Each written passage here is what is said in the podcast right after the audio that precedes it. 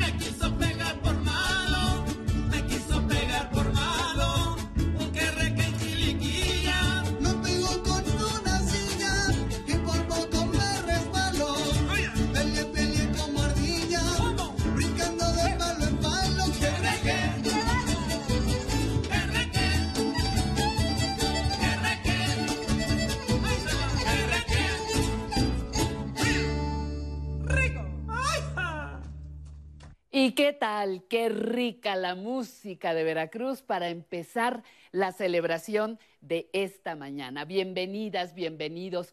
Somos Aprender a Envejecer y estamos muy contentos de poderles acompañar esta mañana. No se va a mover usted de la pantalla porque la programación está extraordinaria. Mire, en la conversación para empezar estaremos conversando con María Guadalupe Oñate, psicoterapeuta y tanatóloga, porque vamos a hablar sobre la viudez de las personas adultas mayores. Nostalgia del Once con Álvaro Cueva nos lleva a la historia de un clásico de Canal Once, Diálogos en confianza, entre letras e historias. En el estudio nos acompañará la periodista y socióloga María Amparo Labastida Romo para hablar sobre su libro El abandono de ancianos. En la entrevista nos vamos a la música. Germán Palomares Oviedo, promotor cultural, especialista en jazz, estuvo en nuestro estudio y vamos a presentarles una conversación. Así que póngase cómodo, acérquese que le gusta un jugo, un té, un café, un poquito de fruta, algo que le dé placer para que pueda acompañarnos en este su programa. Aprender a envejecer. Comenzamos.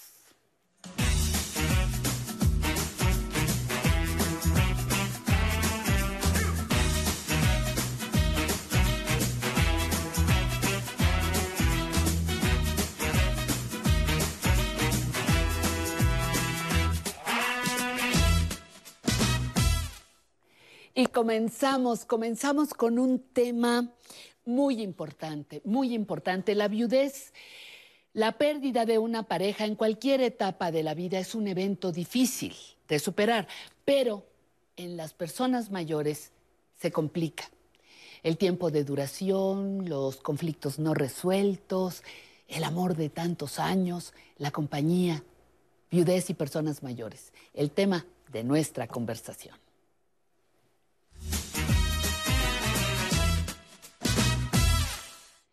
Guadalupe, qué gusto conocerte. María Guadalupe Oñate, psicoterapeuta y tanatóloga especializada en personas adultas mayores, ya con unos añitos de trabajo con ellos, ¿verdad? Guadalupe, bienvenida. Muchas gracias, Pati. Gracias por la invitación. Así es, varios años de experiencia trabajando con personas mayores. Me encanta, me encanta y seguramente que como tanatóloga nos puedes hablar, eh, Guadalupe, de lo que pasa con la pérdida de la pareja, la viudez de las personas mayores. ¿Qué significa esto en la vida de, nosotros? Bueno, sí, desde luego, la pérdida de una pareja eh, en los adultos mayores es un golpe psicológico grave eh, que muchas veces conlleva una gran carga de soledad. Eh, las personas que han tenido una pareja por muchos años están acostumbradas a sentirse como parte de un todo. Y eh, esta pérdida representa mm, no solamente la pérdida de la pareja, sino una serie de pérdidas que tienen que ver con que las personas están acostumbradas, por ejemplo, a tomar decisiones en conjunto, eh, eh, decisiones compartidas, que asumen la corresponsabilidad en la mayoría de las cosas, eh, por ejemplo, también la pérdida de una pareja sexual, a veces la seguridad económica, eh, el rol que cada uno de ellos tenía, por ejemplo, en muchas ocasiones es una persona la que se encarga de la parte económica, de los pagos, de los trámites administrativos, y otras son las que se encargan de hacer el súper, de la comida, de lavar ropa, etcétera. Entonces, es una serie de, pérdidas conjuntas, no solamente la persona física, ¿no? Incluso, y muchas veces conlleva, una gran carga de soledad para la persona sobreviviente. Yo, yo estaba pensando en que cuando llevan de, de, pareja real, de pareja bien avenida, diría mi abuelita, este, em, es como hasta una pérdida de identidad.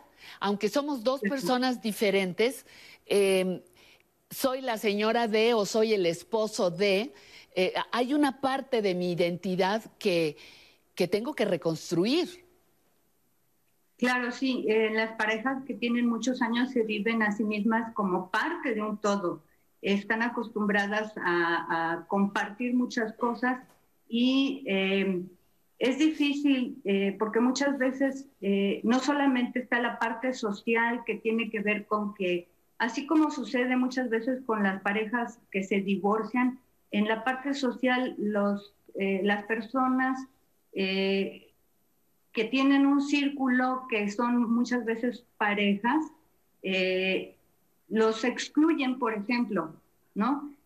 muchas veces cuando la persona mayor que enviuda es, no tiene pues totalmente su funcionalidad o está enferma, es difícil como eh, vivir sola y tomar decisiones sola.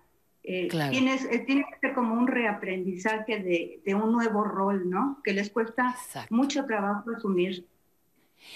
para quienes no es concurso de sufrimiento, me queda claro, pero para quién es más difícil enfrentar, por ejemplo, la soledad y la pues la, la, creación de tu nueva identidad?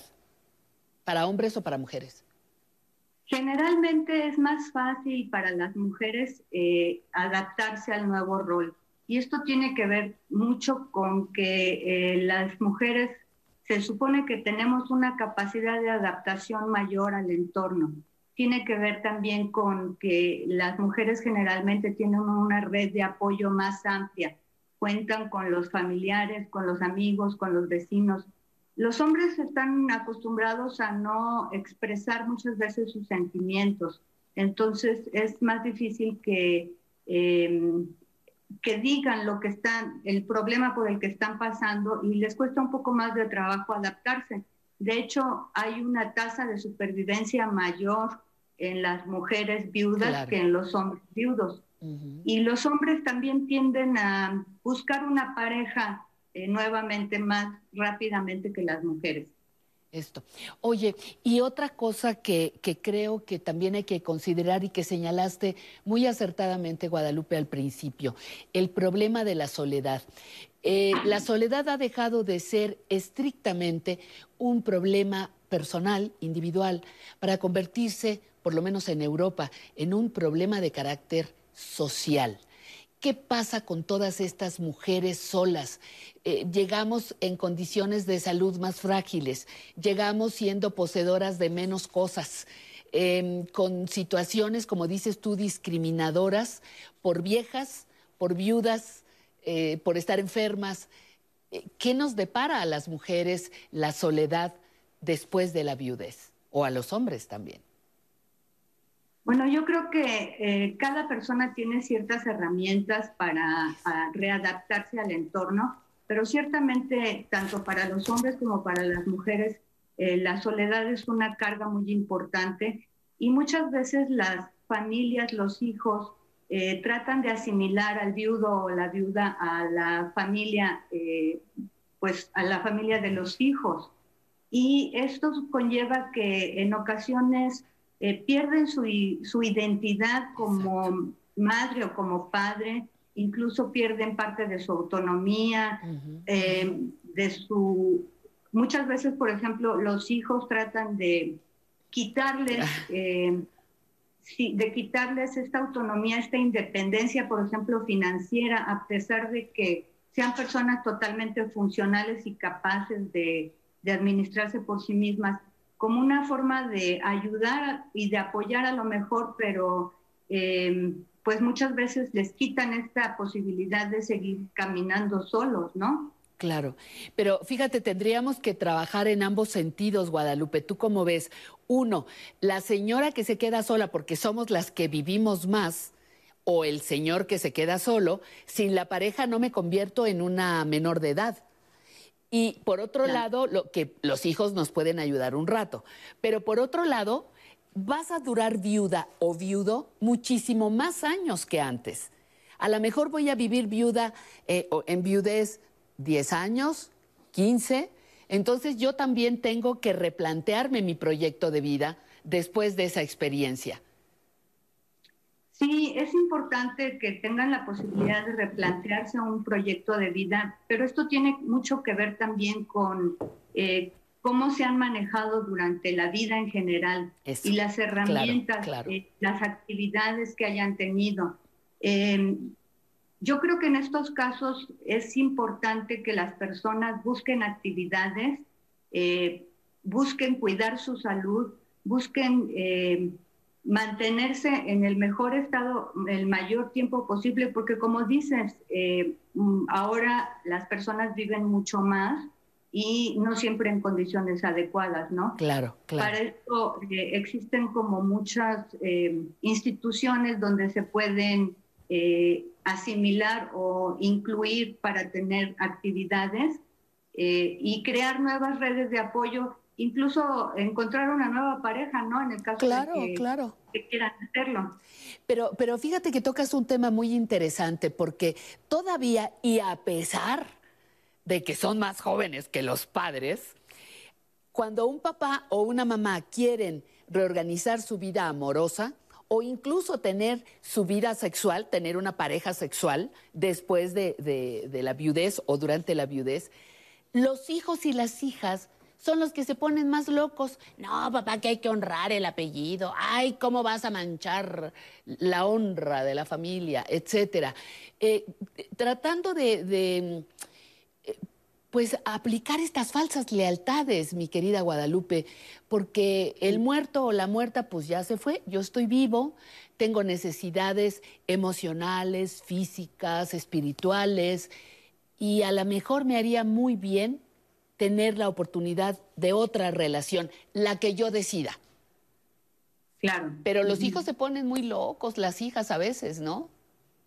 Sí, muchas veces las personas, eh, eh, las que enviudan, están interesadas en una nueva pareja. A mí me tocó conocer eh, alguna mujer que tendría como 80 años y consiguió un nuevo novio y estaba súper enamorada como una quinceañera, muy entusiasmada. Eh, y en este caso, bueno, los hijos accedieron finalmente eh, a aceptar a la nueva pareja, ¿no? Pero en muchas situaciones sucede lo contrario.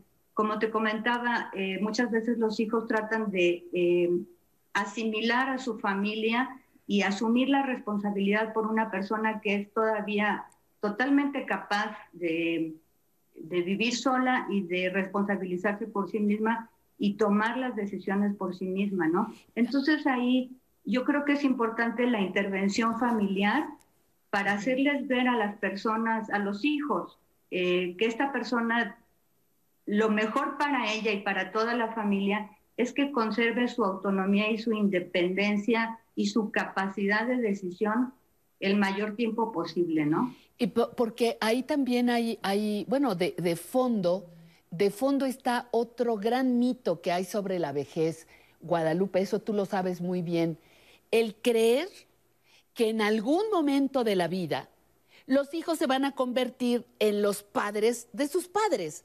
Y eso también es, es algo que no, no debemos permitir.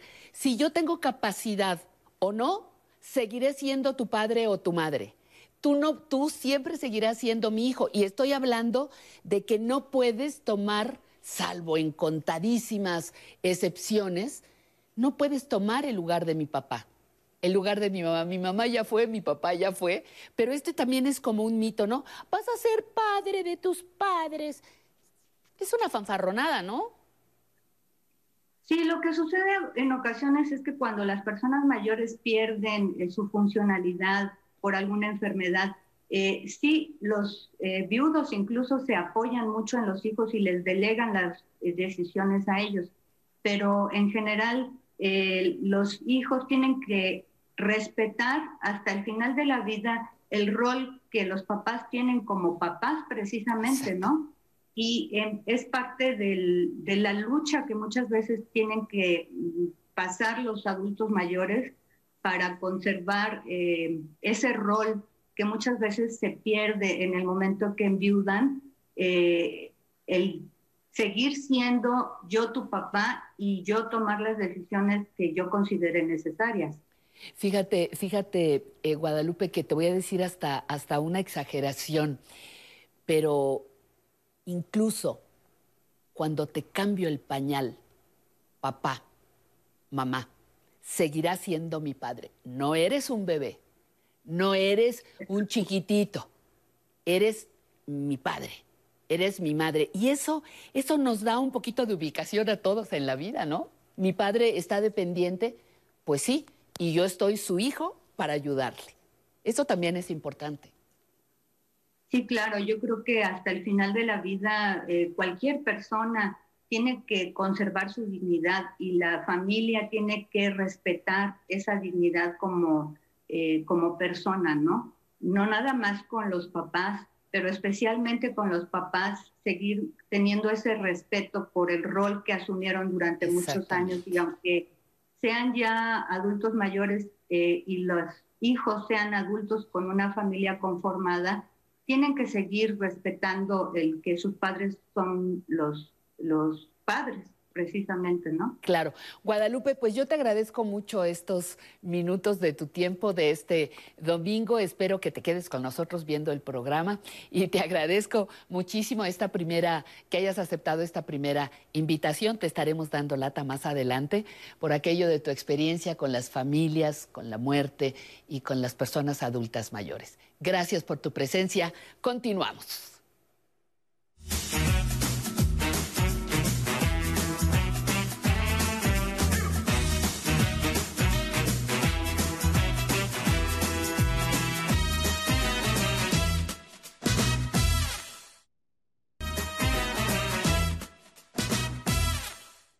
Buenos días, bienvenidas todas las personas que gustan de aprender a envejecer. Vamos a nuestra sección Buenas Noticias.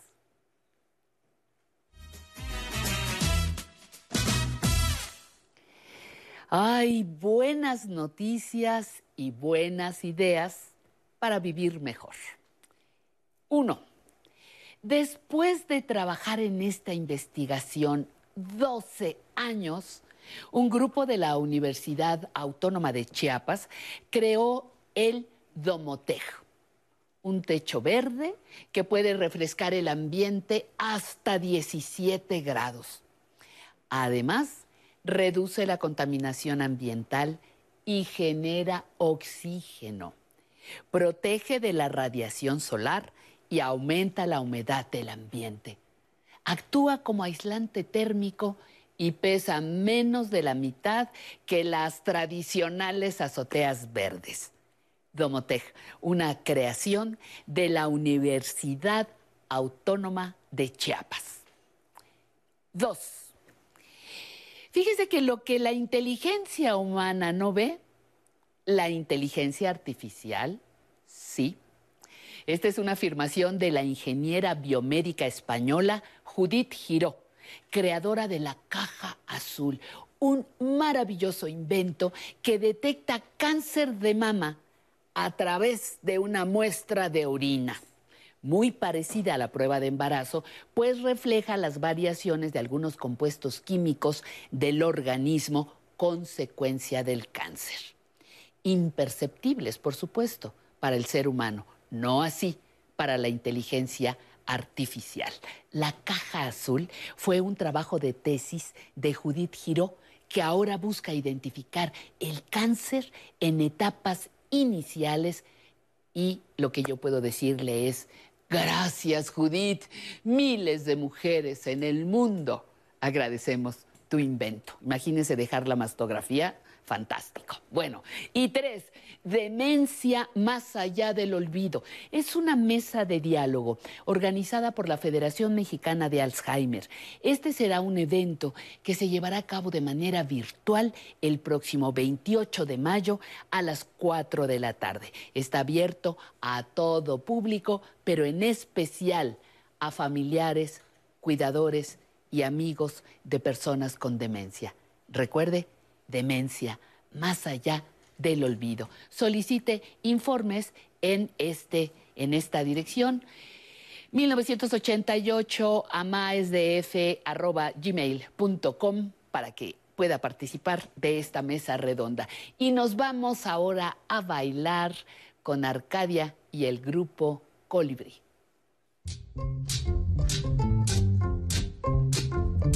Salte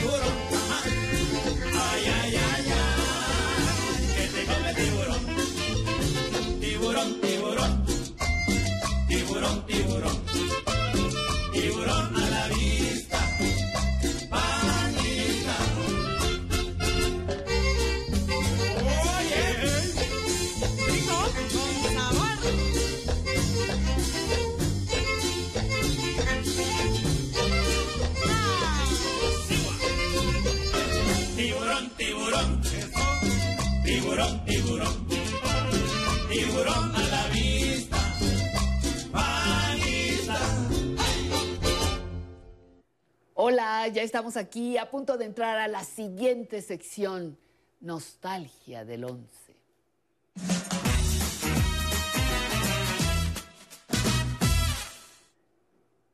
Álvaro Cueva, bienvenido, pero es una nostalgia eh, un poco contradictoria porque está vivito y coleando la nostalgia. Más vivo que nunca, mi querida Pati. es un placer estar contigo. Buenos días, un abrazo cariñoso a todos en casa. Llegó la hora de la verdad, llegó la hora de hacerle un homenaje en vida a uno de los programas más emblemáticos de Canal 11. Pero además, Pati, ya estamos casi a 25 años de su nacimiento. Esto es un acontecimiento, ¿eh? Cuarto de siglo. Ustedes prepárense porque van a ser muy felices. Vamos a recorrer esta historia de éxito y juntos reviviremos cosas que ni se imaginan. ¿No me creen?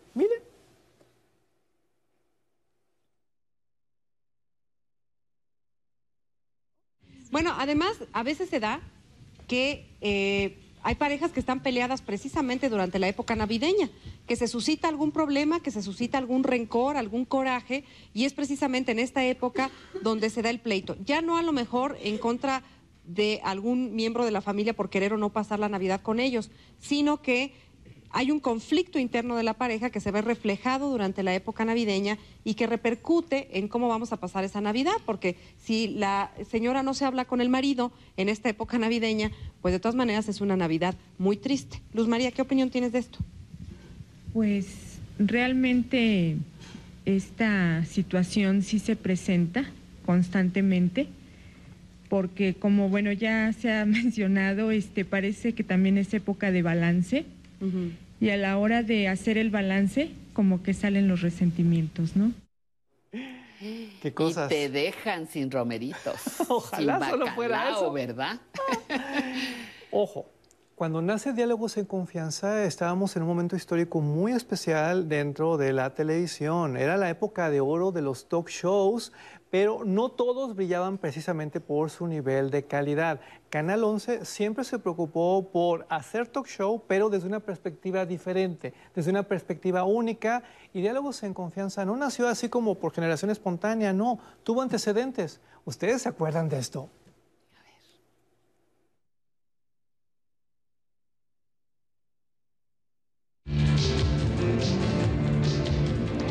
Ustedes como padres de familia sabían que la edad crítica en que puede aparecer algún problema auditivo grave en los niños es a los tres años de edad. O que los niños que tienen ciertos padecimientos como la pérdida conductiva pueden superar totalmente esta etapa, siempre y cuando lleven una atención esmerada en educación especial. Es algo intrínseco, es un aprendizaje del niño mismo interior y que, este, tiene que ser con ayuda de todos los que le rodean. No niego el aspecto madurativo, pero creo que es algo eh, que tiene todo su eh, peso en el aspecto social. Nada que ver con aquellos talk shows donde se agarraban a golpes y donde pasaban cosas truculentas, extrañísimas. La búsqueda era otra. Y la búsqueda, dime, dime. Aquí hay algo muy importante, la presencia siempre del público. Sí. La participación directa del público. Esa es una característica de este, de este programa es que finalmente es un programa para el público. ¿No me cree usted? Mire.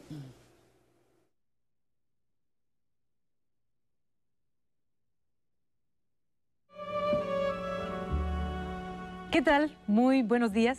Más vale tarde que nunca y esto podríamos aplicarlo en lo relacionado a la protección civil en nuestro país que sobre todo a partir de los terremotos de 1985, del 19 y 20 de septiembre de 1985, han sido ellos un parteaguas para lo que es la protección civil en nuestro país. El día de hoy nuestro tema es qué hacer en caso de desastres, no solamente de terremotos, sino también eh, erupciones volcánicas, inundaciones, incendios. Ese es nuestro tema el día de hoy en su programa Ser y Hacer, dentro de la barra matutina de su canal 11 del Instituto Politécnico Nacional, Diálogos en Confianza. Acompáñenos.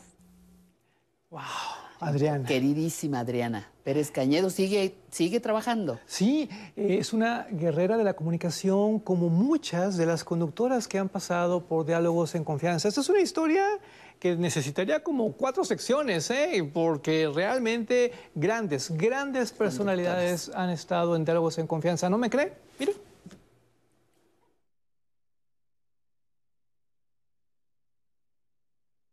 ¿Qué tal? ¿Se acuerda usted de las películas de Sara García? Aunque usted no lo crea, la abuelita del cine nacional tenía entre 45 y 55 años en todos esos papeles. Qué cosa, cómo han cambiado los tiempos, porque hoy día las mujeres consideradas como símbolos sexuales en diferentes países, pues son Catherine Deneuve en Francia, o Jane Fonda, o Sofía Loren, todas ellas mujeres mayores que Sara García en esas películas donde aparecía desentada o con la peluca blanca. Si Sara García hubiera nacido en otra época. Para nuestra fortuna, los tiempos han cambiado. Las mujeres en la época de la posmenopausia, pues ya no estamos ahí vestidas de negro, con el chongo, arrumbadas en un rincón, vistiendo medias de popotillo dedicadas solamente al tejido y tampoco únicamente consagradas al rincón de los recuerdos. Acompáñenos. Enorme. Por aquellos años yo tuve el privilegio de compartir cabina con ella en la XCW. Gran, gran comunicadora, realmente una mujer cultísima, preparadísima, valiente. Y es que... Guerrera, otra guerrera. Otra guerrera, porque para estar en diálogos en confianza, créame, hay que ser guerrera. Mire,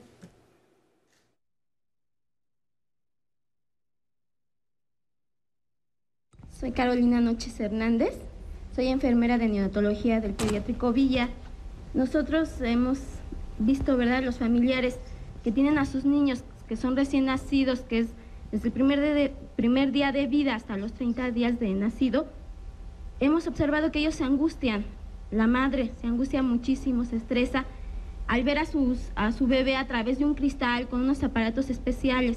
El hecho de que nosotros los orientemos, les expliquemos para qué son los aparatos, quizás no vamos a ayudar a este, no vamos a quitar el estrés. ¿Cómo le hace para su propio estrés?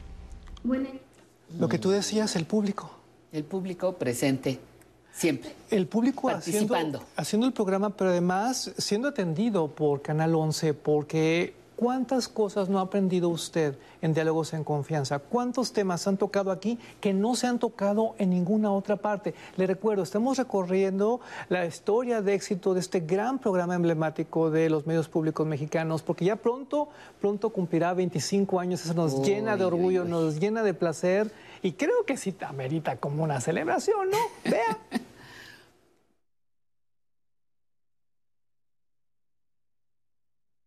El otro día por ahí me decía este, una mujer que tenía un sueño como de 6, 7 meses en un chascarrillo, decía, bueno, yo no sé si alguna vez fui derecha en la vida.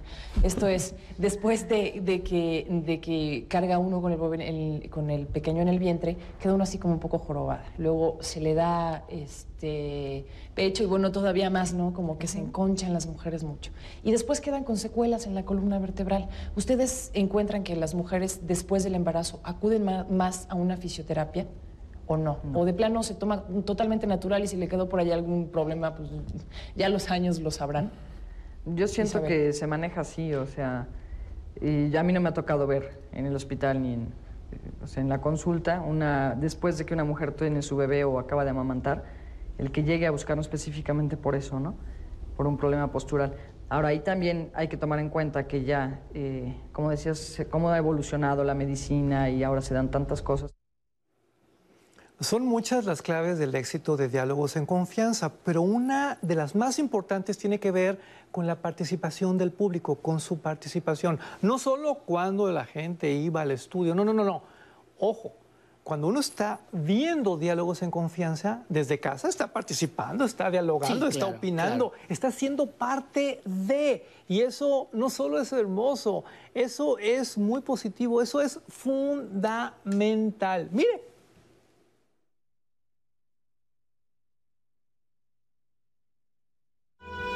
vuelve a salir que uno de los valores fundamentales es el respeto, como decía uno de los entrevistados, él decía el derecho al respeto ajeno, que la frase es el respeto al derecho ajeno, pero también el derecho al respeto. También tenemos derecho a tener respeto, ¿no? Y, en esto de poder identificar y poner un poco de orden de dónde provienen todos estos valores, quiénes son los responsables, la familia, el gobierno, la sociedad, los medios de comunicación, todos, nadie, cuál es más importante, qué es lo que está sucediendo. Yo quisiera eh, regresar con ese tema con ustedes, los eh, especialistas, y aprovechar, eh, leer unas llamadas que nos están llegando precisamente que preguntan esto. Juan Alberto Morales Espinosa, ¿de qué manera afectan las amistades los valores de la persona? Andrés Carreño García, ¿qué implicaciones tiene la educación como un cambio de conducta y su relación con los valores? ¿Cómo celebraría usted 25 años de diálogos en confianza, eh? ¿Qué tal una reunión con todas las conductoras, con todos los conductores? ¿Qué tal un análisis de todo lo que se ha aportado ahí? Porque es increíble, ¿eh? Yo te aportaría otras dos cosas. A ver. Los contenidos, los temas que son los que yo cotidianamente necesito. Y dos, la calidad de invitados. Híjole, claro. Ahí ese es otro, otro de los grandes secretos que tiene Canal Digo, diálogos en Sí, no, y Canal 11 en general. Se dan cuenta de todo lo que hay detrás de esta historia, pero espérense porque se pone mejor. ¿Se acuerdan de esto?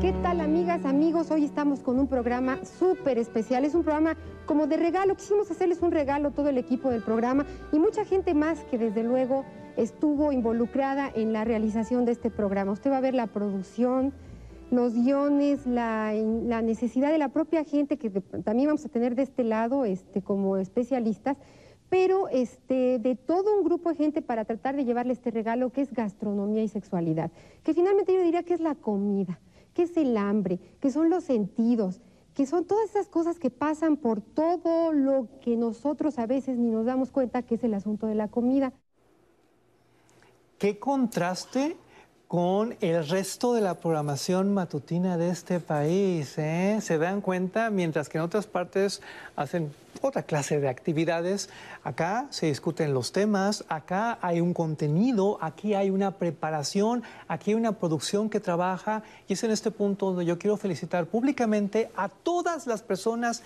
que hacen diálogos en confianza, que han hecho diálogos en confianza, empezando por usted en casa porque usted ha hecho diálogos en confianza. Usted hace diálogos en confianza, mire.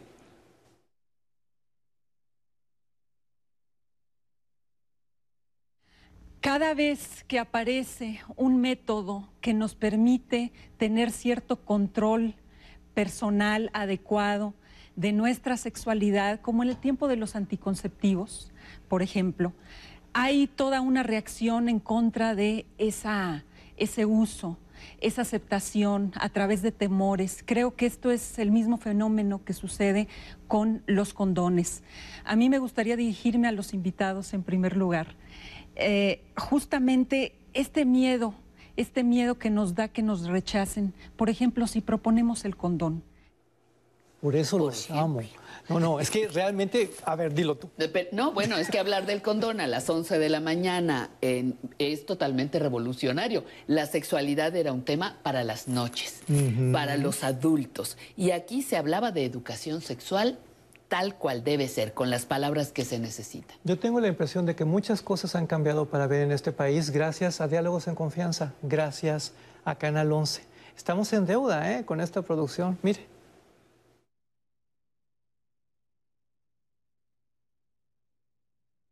¿No? También de repente escuchas frases como, pues con eso vas a rodar. Ah, bueno, ¿no? También el, contrario. Y hay una gran hostilidad. Hay, una gran hostilidad. Entonces hay que tener mucho cuidado y con los chiquitos mucho más. Con los grandes muchísimo, pero con los chiquitos muchísimo más también. Encontrar otras formas de premiar, ¿no? Yo, yo me acuerdo, por ejemplo, que una de las maneras que encontré diferente yo fue, pues los premios eran ir a la librería. Y que está genial. Y entonces mi hijo decía, el único lugar donde mi mamá no me dice no es en la librería. y entonces no llegaba con, claro, no podía más que... Bravo, bravo, diálogos en confianza, bravo a toda la producción que incluso en tiempos de COVID-19 ha sacado la casta, ha hecho modificaciones estructurales en la escenografía, ustedes lo están viendo y ojalá que pronto volvamos a tener a todo el público ahí participando, involucrándose, porque como bien dice Pati, es un programa para ustedes, es un programa para el público. Gracias. ¿Qué te parece la sección de hoy? Me parece fantástica y espero tenga segunda parte. ¡Ay, claro! Vas a ver. gracias. Muy bien, gracias Álvaro. Encantada de, de estar con nosotros, de que estuviste con nosotros. Y yo le invito a que se quede aquí porque Canal 11 sigue produciendo y creando espacios. Y este dura tres horas los domingos y por supuesto está dedicado a las personas adultas mayores. Continuamos con Aprender a envejecer.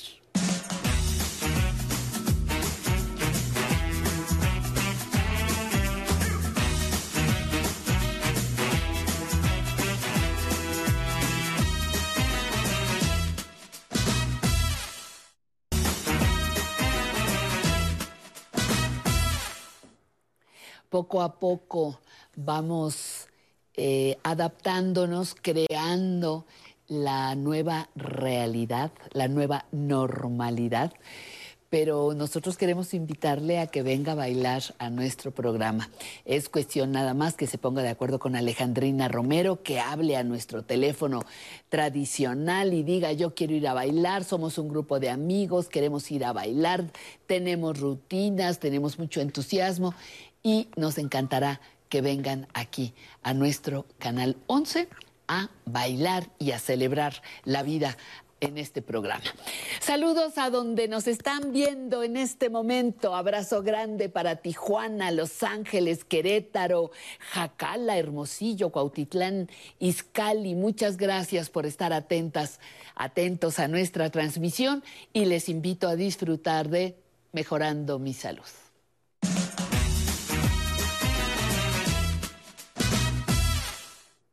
Con un super tema, Citlali. ¿Cómo estás, doctora Citlali? ¿Bien?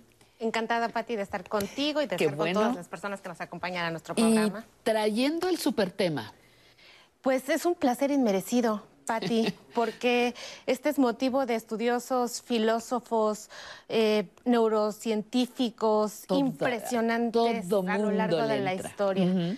Y pues es que eh, la necesidad del ser humano de entender de entenderse a sí mismo y entender su propia salud, su corporalidad, nos lleva desde épocas antiguas, bueno, nos llevó a tratar de, saber qué pasa con esto e integrar las emociones y cómo se expresan las emociones en nuestro cuerpo y cómo modifican nuestra salud y cómo nos hacen mantenernos bien. En la medicina tradicional china, esto es antiquísimo. Yo que hago acupuntura, por ejemplo, es indispensable tomar en cuenta desde una perspectiva distinta eh, la salud, las emociones, para saber qué órgano o qué se enferma de nuestro cuerpo. Entonces, esto es importante porque ahora la neurociencia moderna le está dando peso a cómo es que funciona esto. Antes se pensaba que había que tener salud eh, mental y después salud física y ahora vemos que es como una cosa completamente... Es un continuo, ¿no? Es un, continuo. Falta una y te, te chafa, chafeas en la otra, tiene que estar como integrado, una salud integral es lo que la medicina ya requiere y ahorita estamos viendo y estamos siendo testigos de un cambio completo del paradigma de la medicina. Todo está, la era de los antibióticos está terminando y tiene que ver con esto. O sea, viene un cambio importantísimo y por eso trajimos este tema acá. Porque... perdóname, fíjate qué, qué consecuencias, viendo la parte positiva, trae una crisis como la del COVID. Claro. ¿No? Y qué coincidencias hay, un va a ser antes y después. Los antibióticos cierran su ciclo, ¿no? La naturaleza necesita descansar, pero además cierran ese ciclo reivindicando que estamos constituyéndonos y ya haciéndonos conscientes de que somos parte de un ecosistema, cosa que no estaba pasando. No, y que no teníamos conciencia de eso. Qué, qué bonita cosa dijiste la naturaleza necesita descansar. Pues y nosotros tenemos que ayudarla, ¿eh? Y nosotros somos parte de la naturaleza. Exactamente. Nuestro cuerpo necesita descansar, haciendo conciencia que nuestras emociones enferman al cuerpo. Ahora, quiero dejar muy claro que el hecho de, tener mucha filosofía, porque al final la filosofía de la medicina tradicional china y muchas cosas nos ayudan a entender la salud de una forma distinta, más no aniquilan ni intentan ser una filosofía pop en cuanto al lado de la psiquiatría o de otras ciencias bastante fuertes y duras de la medicina. Y, científicamente Y científicamente bien puntuales. Es un complemento más no una competencia. Exacto. Algo que tiene que quedar bien claro. Porque a veces... Eh, uno se encuentra con mucha charlatanería y pues hay que alertar a las personas, Pati. Una vez dicho esto, quiero definir que las emociones son un conjunto de reacciones psicoemocionales que van a modificar la química de mi cuerpo. Al yo tener una emoción permanente negativa, me voy a referir a las negativas porque las positivas, pues por lo general, no nos llevan al desequilibrio o a encontrar la enfermedad. Las que tenemos como etiquetadas como negativas. Es correcto lo que acabas de decir. Porque no son ni buenas ni malas, son humanas. Mira, ahí hay algo bien interesante en cuanto al lenguaje, que el lenguaje también es parte del cuerpo. O sea, para tener emociones buenas hay que tener un buen lenguaje. Pero bueno, vamos a decir el día de hoy, Patti, que estas emociones que nosotros decimos negativas, y que yo digo negativas es porque desequilibran el cuerpo y llevan al estado de enfermedad, lo cual no es deseable. Perfecto, perfecto. Una vez aclarado en qué contexto está, vamos a hablar de estas, de estas emociones que desequilibran el cuerpo. ¿Cómo lo desequilibran? A través de la neurotransmisión. Okay. Cuando tenemos emociones como depresión, tristeza y que son permanentes, que son... Eh, ira. Ira, la, ira, como por ejemplo, enferma. Muy bien definida en la medicina tradicional china y como enferma. Y hay ciertas enfermedades específicas que se codifican. Lo que pasa es que hay que ser traductores en, el lenguaje de lo que quisieron decir, ¿no? Entonces, lo que se quería decir en aquel entonces contra lo que estamos diciendo hoy, ¿no? Entonces, em, una vez que el cuerpo se va desequilibrando, entonces la neurotransmisión se va alterando. Por ejemplo, estando triste todo el tiempo, estando deprimido todo el tiempo, hay órganos que se desequilibran de acuerdo a esta filosofía, pero de acuerdo a la neurociencia, sabemos que hay una deficiencia de neurotransmisión, o sea, de que nuestro cerebro nos está comunicando bien, nuestro cuerpo nos está comunicando bien, y quiero decir cerebro y cuerpo, ¿no? O sea, como somos una neurona gigante, ya lo dije muchas veces acá, pero específicamente cuando estamos hablando de la neurotransmisión, estamos hablando de que se afectan ciertos eh, elementos en el, en el cuerpo que nos conducen información eléctrica y química para que podamos estar saludables. Cuando no pasa, hay una deficiencia del mismo. Voy a hablar de un específico, la serotonina. Cuando no hay suficiente serotonina, hay una tendencia a tener estados depresivos, a tener estados alterados, pues como emocionales, y que nos llevan a la tristeza. Llanto, ajá. Hay estudios bien interesantes, Patti, eh, publicados en revistas muy, muy, muy, muy prestigiosas, en donde nos hablan de la concentración de serotonina con respecto a la personalidad de cada uno. Pero acuérdate que la serotonina, hasta el 80 al 90% se produce en el intestino. Ya lo vimos cuando hicimos microbiota. Y qué importante es cuidar la salud intestinal. Para eso para producir serotonina y tener buena salud y el equilibrio de todo el ecosistema. ¿Te das cuenta cómo vamos relacionando todos los temas? Porque ahí hay un eje importante de comunicación, antes no dicho, pero ahora bien conocido, el eje intestino-cerebro, que a través de esa neurotransmisión, o sea, hablé de serotonina por hablar de uno, por el tiempo que tenemos hoy, pero hay otros neurotransmisores importantes que en medida que nosotros los logremos mantener, ver y diagnosticar en un paciente, va a evitar caer en la complicación de no, de no manejar las emociones adecuadamente, que es la pérdida de hábitos positivos para la salud, como fundamental está pero conectadísimo. ¿Te das cuenta? Pero, por ejemplo, este eh, excesivo estado de tristeza, ¿afecta zonas específicas? Pues sí, y sea, los nuevos estudios, tú lo has visto aquí con especialistas, Pati, lo hemos visto En, los programas, tristeza crónica, depresión crónica, no solamente se desarrollan con colitis, con gastritis, con problemas gastrointestinales principalmente, sino que ya los nuevos estudios nos orientan a que también se desarrollan enfermedades neurodegenerativas como Parkinson, Alzheimer y deterioro cognitivo, sin mencionarte un montón empezar. Entonces, ves la importancia que tenemos que tener cuando decimos es que las emociones tienen que ver con el cuerpo, pero la medicina medicina ciertamente tiene una tendencia a divorciar la salud mental o cómo se siente un paciente cuando vas a consulta. Y eso es muy importante porque en la medicina china, alguno de mis maestros que alguna vez encontré, me dijo, un buen médico no tiene que preguntar tanto, tiene que ver al paciente porque cuando ve al paciente sabe. Exacto. Entonces, ¿a qué huele? ¿Cómo está el pulso? ¿Cómo está su lengua? ¿Cómo es su expresión corporal? Porque ya está hablando. Pero entonces, como no nos damos cuenta que somos un todo y como somos seres sensoriales que estamos conectados, pues qué fácil es ver si le duele la cabeza o le duele el pie o le duele la mano o le duele el corazón. De momento vas y eres un pie, no eres una persona, o eres una garganta, no eres una persona. Es correcto. Y hay que decir que hay muchos médicos que sí están contemplando esta parte y que estamos aprendiendo, porque además, o sea, yo no tiene mucho que salir de la universidad y en la universidad no veíamos este tipo de temas, no, no englobábamos la medicina de esta manera. O sea, es que hay que tener una inclinación para querer ver al ser humano de manera integral y, por supuesto, tratarnos de explotar a través de eso. Como te dije, la consecuencia de no ver la salud integral es la pérdida de hábitos, porque una persona que no tiene buena salud mental, que está triste, que está deprimido, ¿a qué tiende? Pues a adicciones, a, relaciones que no son buenas para ellos, y eso, de eso se trata la salud. Como acabas de decir con Álvaro, o sea, lo verdaderamente revolucionario es llevar a la gente a este estado de tener la educación necesaria para poder cambiarse y liberarse pues, de tantas cosas. ¿no?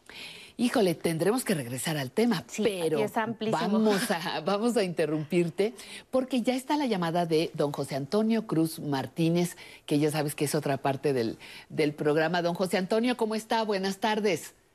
¿Qué tal? Muy buenas tardes. Muchas gracias por, por estar aquí. Muchísimas gracias. Lo escuchamos. Mire, mi, mi, pregunta es nada más, este, aproximadamente hace cuatro años me dio herpes ¿Y qué cree que me ha quedado el dolor? He visto demasiados médicos y ¿qué cree que ninguno me ha atinado? Mi pregunta es si, si, si se va a quitar, porque ya todos me han dicho que ya no se va a quitar. ¿O a qué especialista tengo que, ver? Ok. ¿Cuánto hace? ¿Hace cuatro años, dijo? Sí, tiene cuatro años. ¿En, qué, si no es indiscreción, en qué zona de su cuerpo fue? Eh, abajo de la costilla izquierda. Ok. Muy bien. Muchísimas gracias, don José Antonio. Escuchamos a la doctora Citlali. Eh, gracias. Gracias. José, eh, mire, el eh, José, el especialista que tiene que revisarle a usted es principalmente un neurólogo para saber qué es lo que pasa y cómo quedó. Hay estudios que sí se hacen después de una, ahora que tiene usted una neuralgia posherpética, así le llamamos. Pero también hay estrategias y les hicimos un programita de neuropatías y de neuralgias en donde usted puede ponerle otra vez a, nuestras transmisiones. También tenemos el podcast en donde pueden estar escuchando, voy a hacer promoción, pero este es importante que vea el programa porque ahí les dimos muchas estrategias. Otra cosa que también eh, debe de, utilizar es pues una buena suplementación alimenticia. A veces con el diglicinato de magnesio les ayuda muchísimo, también ya les hicimos un programa acerca de esto, pero lo más importante pues es una evaluación médica para saber si es neuralgia posherpética o es algo más. A veces son otras cosas. Y un tratamiento, por ejemplo, con la acupuntura, que es algo muy bueno para el dolor y para este tipo de cosas, es bastante, bastante buena opción. El tratamiento con usted se vuelve complicado y se vuelve muy amplio porque ya es, un es, es una lesión crónica cuatro años. A veces necesitan medicamentos antidepresivos, antineuríticos, etcétera, para poder ayudar a mejorar este, esta neuralgia. ¿Qué tanto, eh, en este caso, perdón, este, qué tanto funciona la, las clínicas del dolor? Pues maravilloso, porque bloquean el nervio. La UNAM tiene. Se, bloquea, es maravilloso. Porque se bloquea. Y es que todo es una escala. Por eso le digo que una evaluación, porque a veces hay tratamiento que se utiliza pues de gama, digamos, baja y se va evolucionando de acuerdo a cómo el paciente responda. Bloquear el nervio es algo maravilloso, Pati, pues es lo mejor. O sea, ¿qué hacen los algólogos? perfectamente bien, ¿no? Puede ser también una clínica del dolor, la UNAM tiene y una. Y la rehabilitación, Pati, que es algo que casi no se menciona. O sea, nosotros nos rehabilitamos y nuestras neuronas están en todo el cuerpo. Esas neuronas que están dañadas se pueden rehabilitar mediante estimulación frío, calor, mediante masaje, mediante acupuntura, digitopresión, etcétera. Claro, muy bien. Pues nos vamos, Citlali, muchísimas gracias. gracias nos vemos el próximo domingo o el próximo, o mañana lunes, también aquí en Canal 11 a las once y media. Vámonos a la música.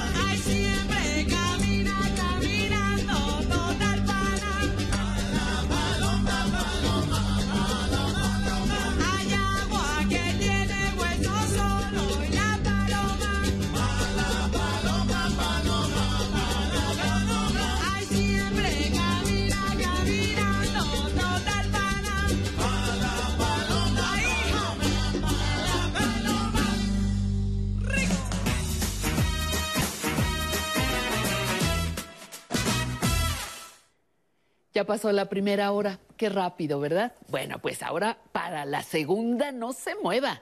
Segunda tacita de café, segundo chocolate, este, segundo té, porque viene entre letras e historias con la periodista y socióloga María Amparo Labastida Romo. Vamos a hablar sobre el abandono de ancianos. Hay un libro que le puede interesar. Conociendo mis derechos, ya está la abogada en unos minutos más, Nancy Rivero, para hablar sobre el divorcio en personas adultas mayores.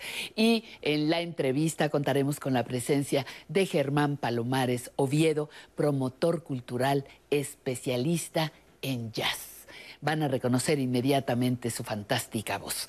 Y el día de hoy estaremos estrenando una sección se llama Recuerdos vivos con Emilio Cárdenas. Ya le tendremos la sorpresa en unos minutos. Pero por lo pronto, ¿qué le parece? Nuestra sección internacional, Muro de la Fama.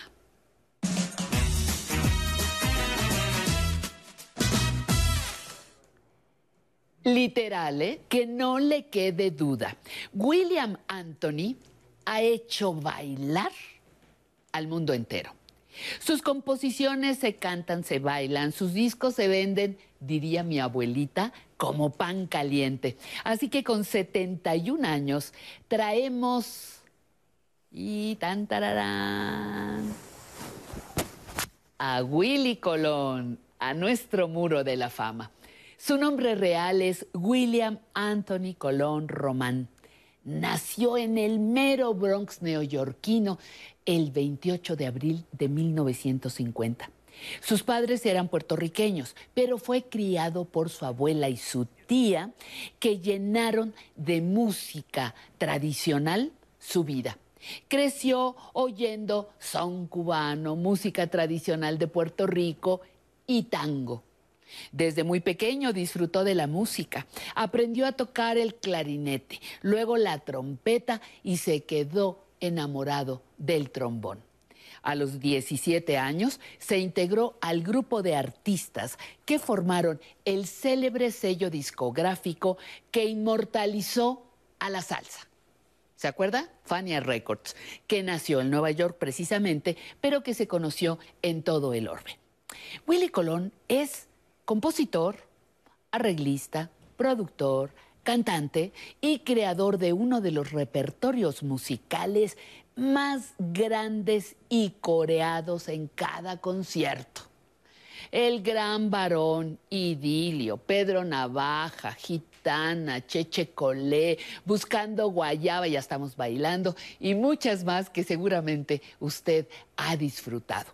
En una entrevista realizada por Leonardo Padrón, periodista y escritor venezolano, Willy Colón declaró, ser músico fue como una defensa. Estábamos marginados bajo un ataque muy violento. Los latinos nos teníamos que juntar con los negritos e ir caminando por los callejones para llegar a la escuela, porque los blancos nos caían a batazos, pues nos querían sacar. Y si tú llamabas a la policía, la policía era blanca. La ley del país era, por ley, había discriminación. Por eso digo que el único deporte que yo aprendí fue a pelear. Sus composiciones narran vidas, historias, anécdotas del barrio y del diario acontecer. Willy Colón tiene muchos éxitos pero dejó huella trabajando al lado de Héctor Lavoe, de Rubén Blades, de Celia Cruz y del gran Ismael Miranda. Grandes voces, leyendas musicales. Otra faceta que no podemos olvidar es la de defensor de los derechos civiles de los latinos, particularmente de los migrantes. Construyó el Centro Cultural Julia Burgos en Nueva York, fue integrante de la Comisión Latina sobre SIDA, miembro de la Fundación Pro Inmigrantes de la ONU y fue el único candidato latino para el puesto de defensor público de la ciudad de Nueva York por el Partido Demócrata. A finales del siglo pasado fue nominado como uno de los 100 hispanos más influyentes en la Unión Americana por la Hispanic, eh, la Hispanic Business Magazine. Dejamos al rey de la salsa en el muro de la fama con sus más de 50 años de carrera musical, con sus millones y millones de discos vendidos, deseando que muy pronto se recupere del accidente automovilístico que lo tiene en receso. Y nos vamos a verlo interpretar lo mejor de su música. Una de las cosas bonitas de la música, de la salsa, y eso es que um, trae tradición a través de, generaciones y como hacían los indígenas o los africanos y eso cuando antes de que hubiera internet y televisión y todas esas cosas la gente aprendían aprendiéndose canciones y cuentos y de sus abuelos y la salsa es parte de esa tradición. Bueno, les debo la canción de, de nuestro querido Willy Colón, pero les invito muy cordialmente a que disfruten de esta sección con Alan Calvo, Zona Tecnológica.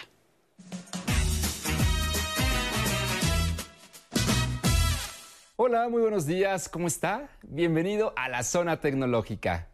¿Alguna vez se ha descompuesto el botón de inicio de su iPhone? ¿O los botones de volumen? ¿Qué tal? Sin duda es una gran molestia tener que usar el teléfono con estos obstáculos. Es por ello que hoy aprenderemos a habilitar el Assistive Touch de nuestro iPhone o iPad. Pero, ¿qué es el Assistive Touch? Bueno, es una versión digital del botón de inicio. Es el que está en la parte inferior de su dispositivo y nos ayuda a realizar determinadas funciones en caso de alguna dificultad tendremos la posibilidad de subir y bajar el volumen, bloquear el dispositivo, acceder a los ajustes rápidos, notificaciones, entre otras opciones más. Acompáñame a descubrir cómo activar esta herramienta exclusiva de iPhone para sustituir el botón físico de inicio. Muy bien, entre a los ajustes de su teléfono y busque la opción que dice accesibilidad. Muy bien, ahora deslice la pantalla y en la sección de físico y motriz pulse en la opción que dice tocar. Vamos a ver. Es la primera. A continuación, haga clic en Assistive Touch. Y en esta nueva página, vuelva a seleccionar Assistive Touch. Observe que a la derecha hay un switch. Está de color gris, eso significa que está desactivado. Para activarlo solamente pulse sobre él. Muy bien, inmediatamente en la pantalla aparecerá el botón virtual. En el momento que quiera puede quitar este botón tocando nuevamente sobre el switch. Vamos a ver. Observe cómo desaparece. Y volvemos a sacar. Muy bien. Ahora toque sobre el botón y en la parte inferior dice inicio. Es ahí donde debe pulsar para emular el botón de inicio de su teléfono. Vamos a probarlo ya nos sacó de ajustes y de hecho se desapareció la ventana que teníamos. Cada que necesite salir de una aplicación o realice otra actividad donde se vea involucrado este botón, debe hacer el mismo proceso. Pulsar en el círculo y seleccionar inicio. Este círculo estará todo el tiempo en su pantalla. Puede que obstruya un poco la visibilidad de la misma. Si es así, podrá moverlo para su comodidad. Vamos a ver, solamente debe pulsar sobre él y arrastrarlo a cualquier parte de la pantalla. Así podrá utilizar las funciones de su dispositivo de manera normal. No se pierda las siguientes emisiones, en donde continuaremos explorando esta herramienta para sacar el mayor provecho. Y no olvide que puede enviarme sus dudas a mi correo electrónico tecnología@aprenderenvejecer.tv. Muchas gracias por habernos acompañado. Bueno, y ahora vamos al estreno de una nueva sección, lo anunciamos hace rato, se titula Recuerdos vivos con Emilio.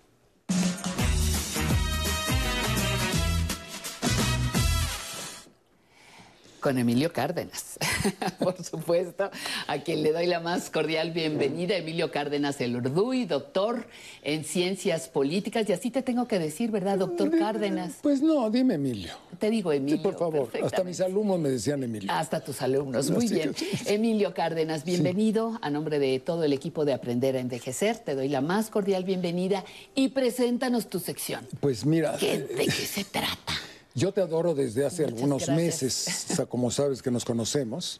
No teníamos una cana desde que nos conocemos y hacíamos radio, ¿te acuerdas? Bueno, mira, mi sección, yo tuve, yo seguí un poco esta idea de García Márquez de vivir para contarlo, de su biografía. Maravilloso. Y realmente yo he vivido para poder contar cosas. Y entonces se me ocurrió hacer que la gente que yo he conocido me contara cosas y grabarlos. Y tengo una colección inédita de unos 45 eh, grabaciones que van desde 10 horas a la mínima de 3 horas o 4 horas, por ejemplo. el personaje de ahora, 4 horas platico con él. De manera que eh, tengo un tesoro de testimonios de los creadores del siglo XX y que afortunadamente se estrena en esta ocasión en el Canal 11 que niega totalmente aquella idea que tenía en una época nuestro amigo Carlos Monsiváis, que le duró como dos años, diciendo que la televisión era una caja idiota. Claro. Canal 11 ha totalmente negado esa frase que Monsiváis decía durante algunos años, ¿no? De manera, primero, es un honor para estar aquí. Gracias. Yo logré hacer dos años de televisión hace muchos años eh, eh, en el Canal 11 y ahora regreso a lo que considero que es mi casa porque aquí están mis amigos de muchos años. Oye, y este personaje que, con el que decides abrir la transmisión de tu sección, ¿quién es? ¿Cómo lo conoces? ¿Cómo se deja platicar cuatro horas contigo? Bueno, pues mira, primero eh, se publicó, se llama Antonio Rodríguez. A ver, ajá. Antonio Rodríguez es un personaje extraordinario que fue el hombre que trajo la cultura de las humanidades al Instituto Tecnológico, al, Politécnico, al Politécnico Nacional. Y se oponían a que creara coros, que hiciera teatro, que quisiera una orquesta, que hiciera, eh, que hiciera eh, grupos de, de, danza. Este hombre tiene una calle que lleva su nombre. En el centro Jaime Torres Bodet, la galería lleva el nombre de Antonio Rodríguez, un ser maravilloso, era portugués, fue del Partido Comunista, estuvo en Rusia, estuvo en Francia, iba rumbo a Brasil, llegó a México y un día quiso conocer cómo era la ciudad y regresar en el barco París a Brasil. Despertó, caminó por la ciudad al despertar, vio el Palacio de Bellas Artes y dijo, yo me quedo aquí. Un país que tiene un palacio como estos y se quedó aquí 60 años, ¿no? Yo le hice la, la entrevista de cuatro horas dos años antes de que nos dejara, en 1991. Y el Politécnico Nacional le dedica la entrevista y algunos datos, aquí viene toda mi entrevista, de este hombre maravilloso, guapísimo, sensacional, que luchó, fue a la cárcel tres veces, escapó. En la... Es una historia maravillosa. Pero nos vamos a centrar en los aspectos que nos importan a los mexicanos. Y de eso tú te vas a hacer cargo en esta en esta conversación que vamos a ver enseguida. Exactamente. Vamos a tener ocho minutos de las eh, cuatro horas que tengo platicando con él. Veremos la manera y me comprometo. Hiciste un esfuerzo. Pues sí, porque yo creo que el próximo semestre o el otro semestre es importante que todos los, los politécnicos sepan claramente quién fue Antonio Rodríguez. Pues aquí lo tenemos, disfrútenlo. El maestro Antonio Rodríguez, curiosamente, es prácticamente el único vínculo, el vínculo más vivo que México mantiene con Portugal. Le debemos a él, los mexicanos, mucho. Es un gran estudioso de la plástica mexicana, amigo de los grandes pintores mexicanos, a quienes ha dedicado buena parte de, sus, eh, de un gran número de libros dedicados precisamente a estudiar el muralismo mexicano y a otros grandes pintores con los que supo mantener una relación muy estrecha. Y mi vida fue una vida de lucha, aquí. Fue una vida de lucha. Tuve grandes amistades, me honro con ellas. Diego, Orozco, Siqueiros, Frida Kahlo, el doctor Atlas, Francisco Goitia, fueron algunos de los grandes pintores de que yo me honro un verdadero honor haber sido amigo de ellos. Cuando fue la caída de la monarquía en Portugal, hubo asaltos a las iglesias y se robaba. Y mi padre, por curiosidad, fue uno de esos asaltos. Y vio una cosa, él no, não participou nos roubos, mas houve uma coisa que não pude impedir-se de tomar um gravado deste tamanho com uma virgem. Gravado, gravado.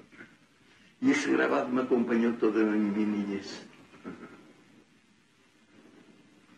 Ejerció sobre mim uma influência, pero tremenda, llena de mistério.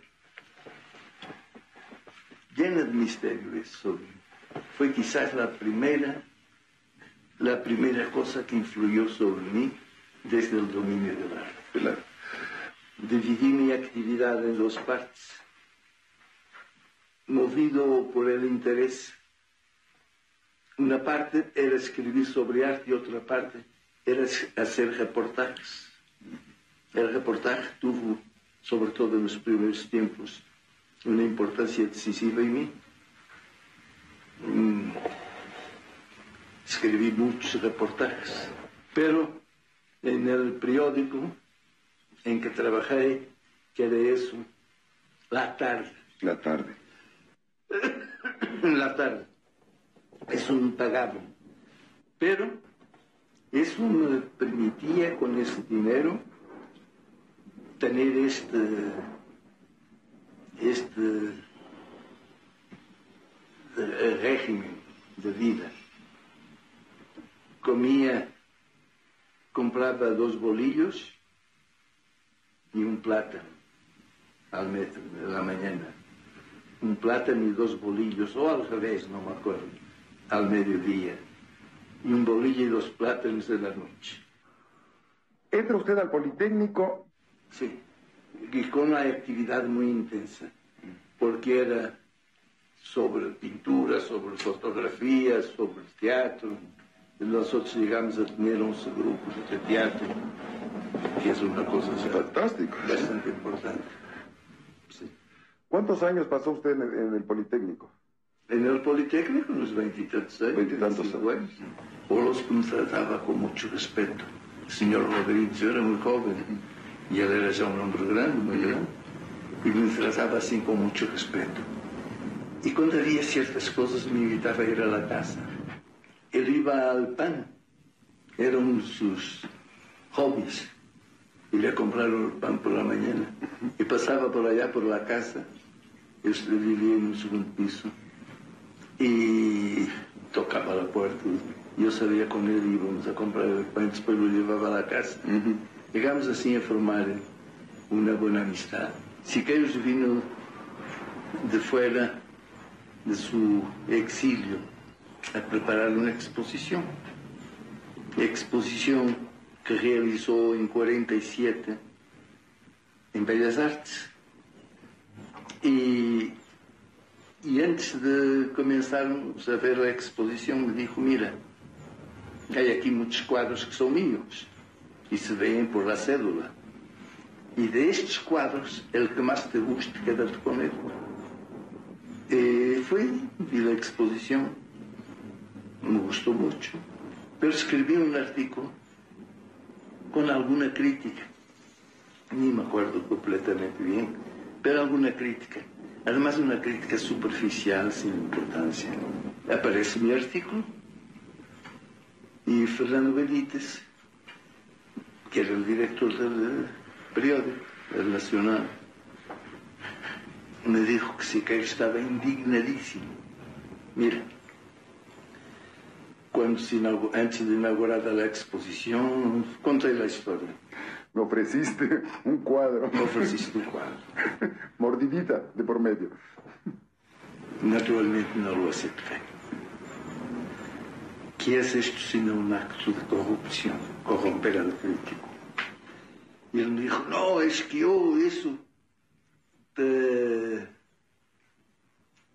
te ofrecí ese cuadro porque tú ya un día me habías pedido a mí un cuadro. Yo le he dicho, mira, não seas mentiroso, porque eu não só não pido quadros, senão que não os acepto. Ou então não aceptava a mais insignificante coisa de um pintor. A mais insignificante coisa. Porque eu não acepto quadros nem tuyos nem de nadie. E então, ¿por que yo vi en tu casa un horóscopo, en la pared de tu casa un horóscopo. Fernando Benítez, así, sorprendido. Eh, yo le he dicho con estas palabras, eh, entre los múltiples tontos, pero no con esta palabra, con otra, entre los múltiples tontos que creían que era doloroso, que creyeron que era doloroso, una vacilada pintada por mí, está el genial, el colosal David Alfaro Siqueiros. Fernando Benítez suelta una carcajada, pero una carcajada fenomenal y de un efecto increíble. Siqueiros se desinflou, completamente desinflado. E eu segui escrevendo sobre Siqueiros, como se não houvera passado nada. Nada, absolutamente nada. E passou um ano, e um dia estava eu à porta da Belas Artes, uma outra pessoa, e veio que Siqueiros estava no outro extremo da porta da Belas Artes, pondo as mãos na cabeça e viene correndo hacia mim. Eu pensei, este viene agora a desquitar-se. Hacia mim se acerca e diz, Antônio, somos hermanos, dame um abraço. Y me dio el abrazo. Qué lindo. ¿Y cómo conoces a este hombre? Bueno, eh, eh, sé que tengo poco tiempo, pero te voy a decir cómo. Yo tendría como 22 años y lo conocí en una galería que se llamaba Diana, de un españoles, Baligay, que conocían muy bien al mundo. Y en esa exposición estaba la pintura de Vera Stravinsky y el señor Stravinsky. Y yo iba con una mujer, eh, hija de mi maestra de latín, y nos fuimos a cenar a la casa de los Bailigay, con Stravinsky, con Igor Stravinsky. Y evidentemente ahí estaba Antonio Rodríguez. Y empezó a preguntarme, ¿usted qué hace aquí? Y le dije, pues mire, lo que pasa es que yo platicaba a veces con Diego Rivera, porque cuando yo estaba en la secundaria, iba a tomar un camión en Polanco y había una tienda que se llamaba la, de jugos. Y ahí llegaba Diego y me disparaba los jugos. Y empecé a platicar de Diego Rivera en mis conversaciones sobre jugos. Y este hombre se hizo mi amigo y luego lo llevé yo al Cervantino y fue director del Museo Cervantino en Guanajuato cuando yo tuve el honor de dirigirlo. Pues nos irás contando de esa larga historia, Emilio, en las, siguientes, en las siguientes sesiones. las siguientes, las siguientes eh, veces que estés con nosotros, porque esta sección apenas comienza. Así es. Regresamos. Gracias.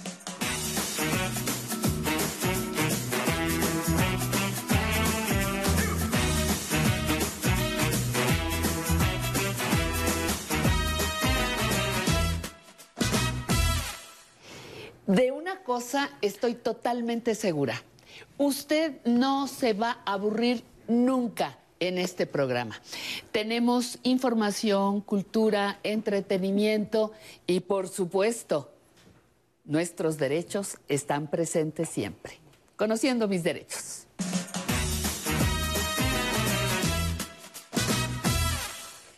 Bienvenida, queridísima Nancy Rivero. ¿Cómo, ¿Cómo estás? Le va, doña Pati? Muy bien, me va muchas muy bien. gracias. ¿Y usted cómo, es, y usted cómo ha estado? Corriendo como siempre.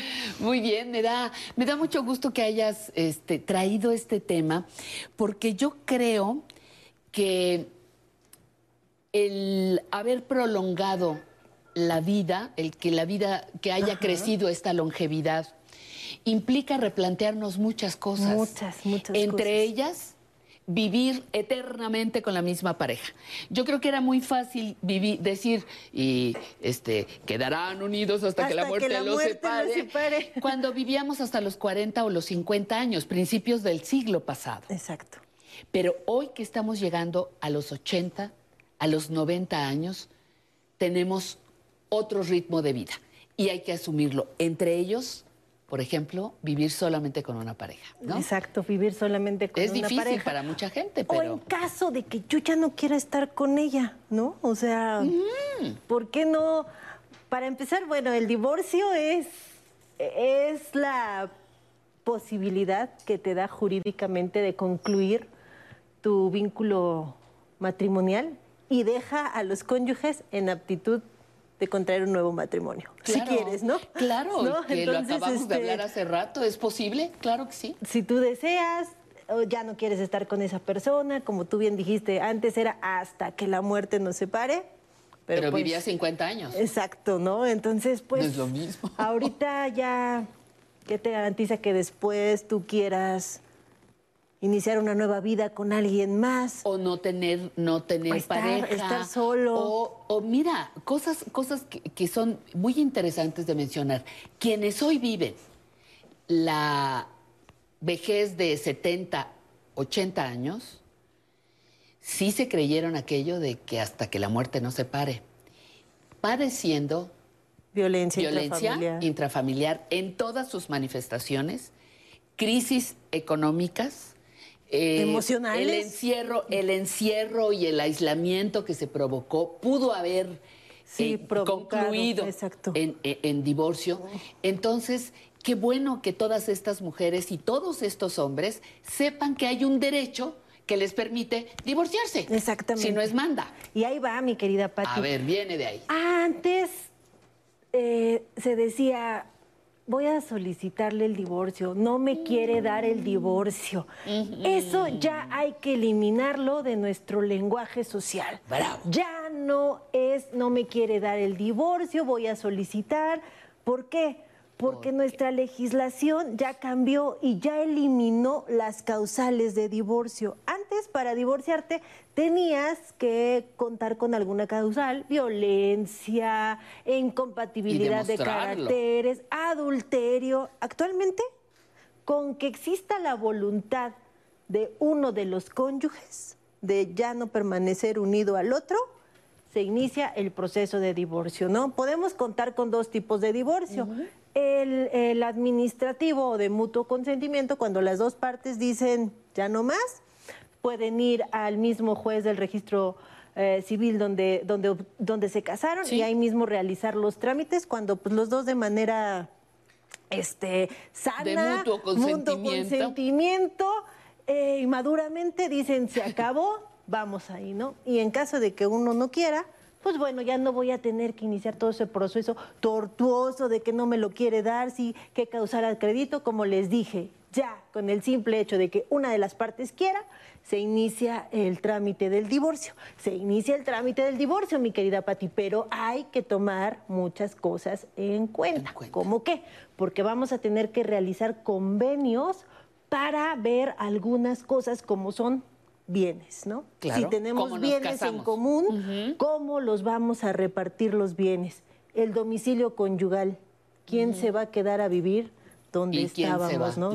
Si hay hijos menores, que puede que en esta etapa de la vida ya no lo haya, pero haya hijos con discapacidad. Eso sí, Ellos hay que ver cómo vamos a tener la guardia y custodia de estos hijos y cómo vamos a continuar con el cuidado de ellos.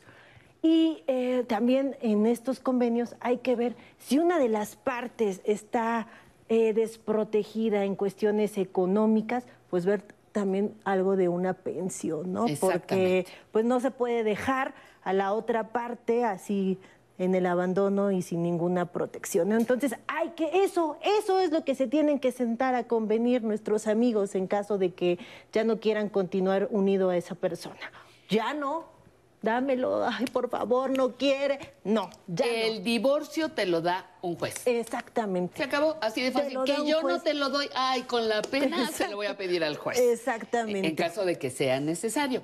Eh, ojalá y no, no, no fuera así, pero pues insisto, la longevidad está llevándonos a reconsiderar muchas de nuestras situaciones sociales y legales. Otra cosa importante que también traemos a la mesa, si ya no sé dónde está mi cónyuge, ¿no? Porque puede, mm, eh, puede existir que haya la separación física, ¿no? Es decir, ya 15 años no supe de él, me separé, ya no me interesa, pero es recomendable concluir jurídicamente esta situación porque como lo hemos dicho, los derechos y las obligaciones siguen hasta que no se dé una sentencia de divorcio por un juez. Yo sigo casado, así yo ya no lo vea desde hace años, no me interese.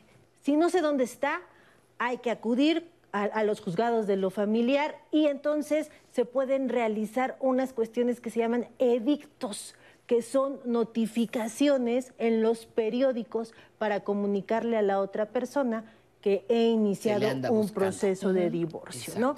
La persona no aparece, entonces se va en algo que se llama rebeldía, se concluye el proceso y bueno, se da la sentencia de divorcio y yo ya estoy en aptitud pues para contraer un nuevo matrimonio o ya decidir estar libre, pero ya no estoy unida jurídicamente a esa persona derechos y obligaciones ahí se terminan. Claro que, que además hay que, hay que ver, lo, comentábamos la sesión anterior, creo, eh, donde está, desapareció, ok, se fue eh, de mojado, se fue del otro, se fue de ilegal, se murió, Exacto. tiene otra familia, eh, lo secuestraron, lo, ¿qué pasó? Este, se dio a la fuga, lo, ¿cómo se llama? Lo abductaron. un platillo, un platillo volador.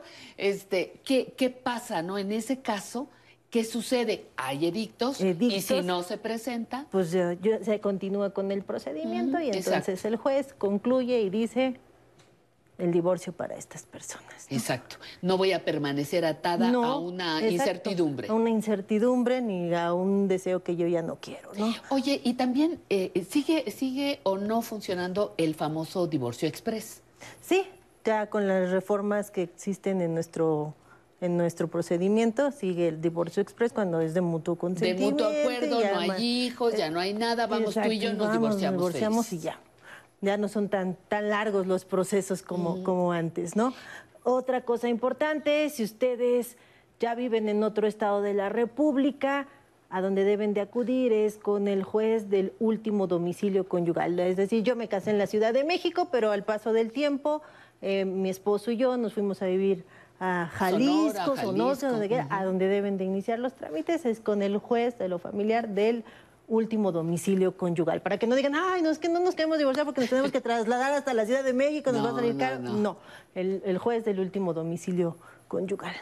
Y, fíjate, me quedo pensando, si en ese cambio de, formas de vida que, que, da la misma longevidad, estaría que dejara de ser una guerra este, tremenda, un divorcio, sino una conclusión a estas alturas de la vida lo mejor y más serena posible. Pues, Ojalá se lograra. Como tú nos has dicho, mi querida Patti, con la misma ilusión que hicimos todos los trámites para casarnos, con la misma, ilusión, concluir y agradecer. Y agradecer, ¿verdad? Y agradecer e irnos felices.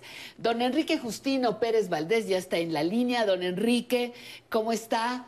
Don Enrique, gracias por acompañarnos desde Guadalajara, Jalisco, ¿verdad? Así es, estoy radicando en Jalisco. Qué bueno, nos da mucho gusto. Bienvenido, Enrique. ¿En qué, ¿En qué le puede ayudar? Aquí está la licenciada Rivero. El problema que tengo es con el INE. El INE me hace, me quita un apellido y no me lo aceptan en, el Seguro Social, en ningún lado. Y no tengo la credencial de lector actualizada porque me quitan un apellido. He tocado puertas y no se me abren entonces quería ver si ustedes me podrían orientar a dónde debo de, recurrir, porque estoy radicando aquí en Jalisco, a dónde debo de recurrir para poder arreglar pues mis papeles, porque realmente no, no cuento ahorita con ningún asesor, con nada, para poder ver lo del seguro social, porque ya tengo la edad para pensionarme y este pues tengo muchos problemas por la credencial de lector, donde voy me la piden. Oiga, pero ¿cómo está, ¿cómo está su acta de nacimiento? ¿En su acta de nacimiento sí aparecen los dos apellidos? Sí aparece, lo que pasa que en la primera aparece eh, nada más el nombre y un apellido, pero en la parte de abajo está especificando quién es mi padre y quién es mi madre, ¿verdad? Y anterior todos mis papeles los tengo con los dos apellidos y no me lo hacen válido. Aquí le llaman Renapo y no me lo hace válido. Me quieren hacer un juicio ¿verdad? Para poder, eh, eh, ¿cómo le podría explicar? Ponerme el segundo apellido. He presentado papeles por dados por el gobierno, lo que es por decirlo, cuando me casé, cuando hice el servicio militar, cuando hice mi primaria, y realmente se me cierran las puertas. No me toman en cuenta para nada. Entonces, por medio de ustedes, a ver si es posible, que me ayuden. Muy bien, muchísimas gracias, se lo agradecemos su llamada y vamos a escuchar lo que la licenciada Rivero tiene que decirnos. Nancy. Correcto, sí, como hemos visto, luego hay muchos problemas con las actas de nacimiento. Eh, no hay que hacer un juicio, o sea, hay que acudir al, al registro civil para solicitar la corrección de tu acta de nacimiento donde aparezcan tus dos apellidos, el materno y el paterno. Actualmente ya se puede hacer en línea, ya se puede hacer esta, esta solicitud en línea. Eh, eh, eh, creo que vamos a poner en pantalla el área donde te puedes acudir que puedes hacerlo en la página de internet o en un correo que ya está. Tú eres de, Guadalajara, de Jalisco, ahí conseguimos los datos para que tú envías un correo electrónico a esa página adjunta todos los documentos en los cuales aparezca correctamente tu nombre, como bien lo dijiste, tu acta de, matrimonio, las actas de nacimiento de tus hijos, todos esos documentos van a ser necesarios para que así se compruebe cuál es tu nombre correcto con apellido paterno, apellido materno y a, ese correo envía un, un correo electrónico señalando cuál es tu problema, adjunta los documentos y el acta que no sale bien para que se haga la corrección y las posteriores actas de nacimiento ya aparezcan completas. Siempre recordaré que uno de tus primeros, de temas, tus primeros temas las correcciones de era tengamos nuestros documentos básicos en orden, ¿no? Porque como vemos con nuestro amigo, ya tiene problemas para la expedición de su credencial de lector, va a tener problemas para su pensión porque es otra persona, ¿no? Claro. Entonces hay que corregirlo, ahí están los datos y pues Conseguimos más información que se la vamos a enviar por correo. Muy bien, nos vemos próximamente. Gracias, Nancy. Y vamos a la sección de la entrevista. Escuchen esta voz.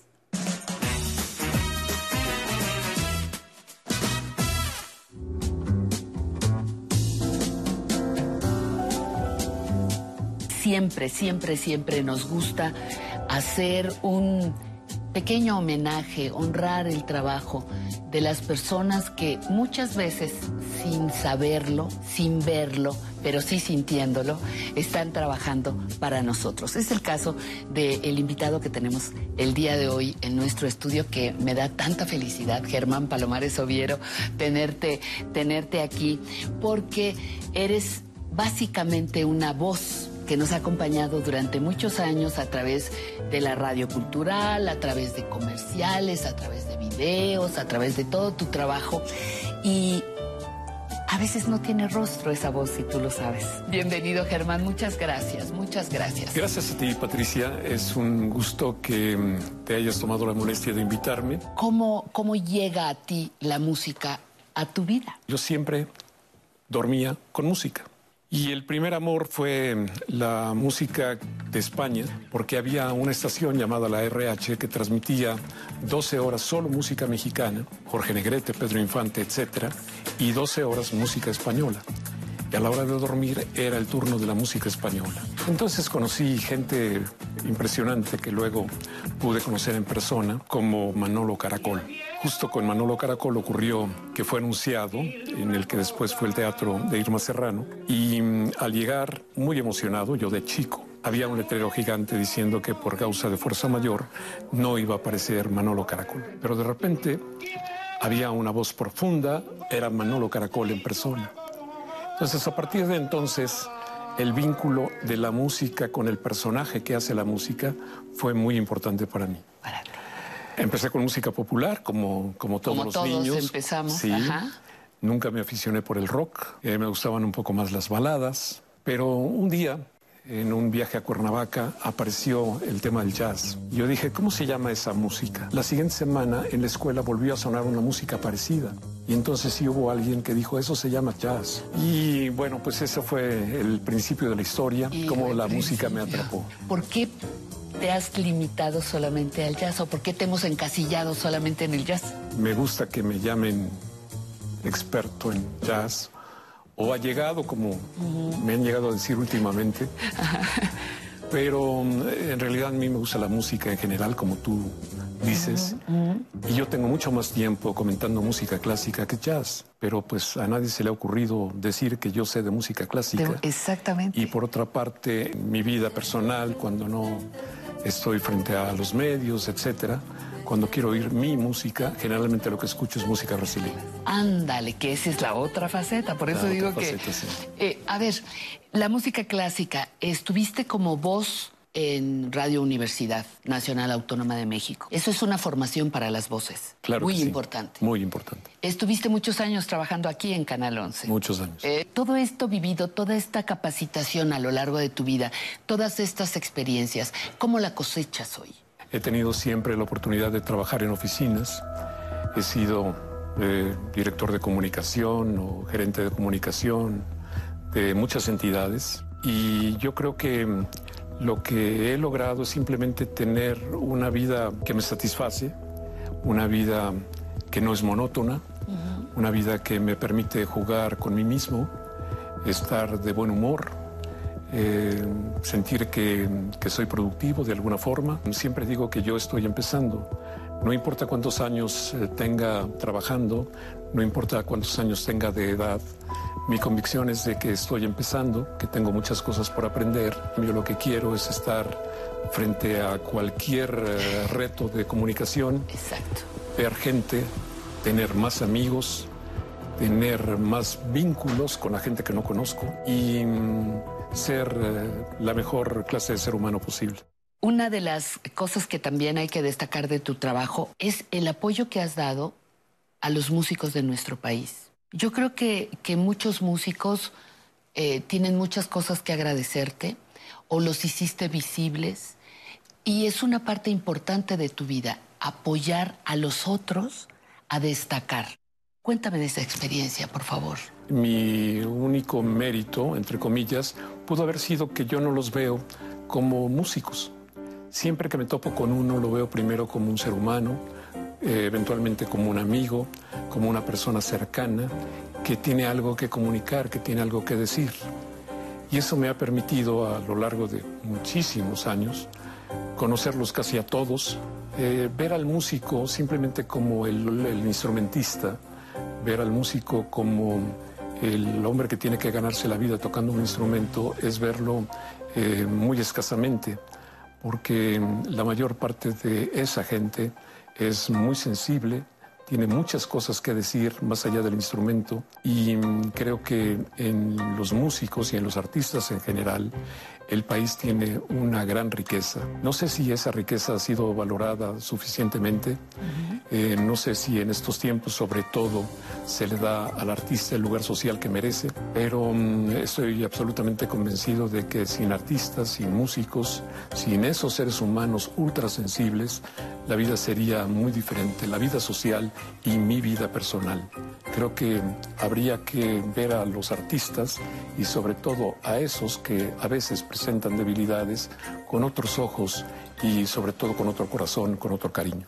Tú empezaste con tu radio de transistores en tu casa.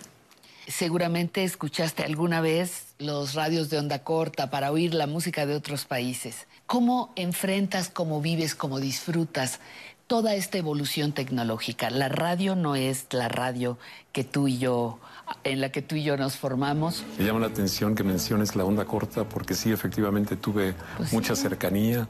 Fui corresponsal durante muchos años de La Voz de los Estados Unidos, lo llaman La BOA.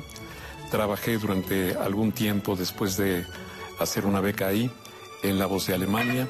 Creo que eh, encontrar un reto, que eso suelen ser a, nuestra edad, a nuestros años, em, cómo se maneja, cuáles son las implicaciones, cuál es la trascendencia, qué es lo que uno puede hacer con esos aparatos, siempre es motivo de, regocijo, de, de, alegría. ¿Cómo, ¿Cómo estás viendo la evolución de la radio en este momento? ¿O no hay evolución?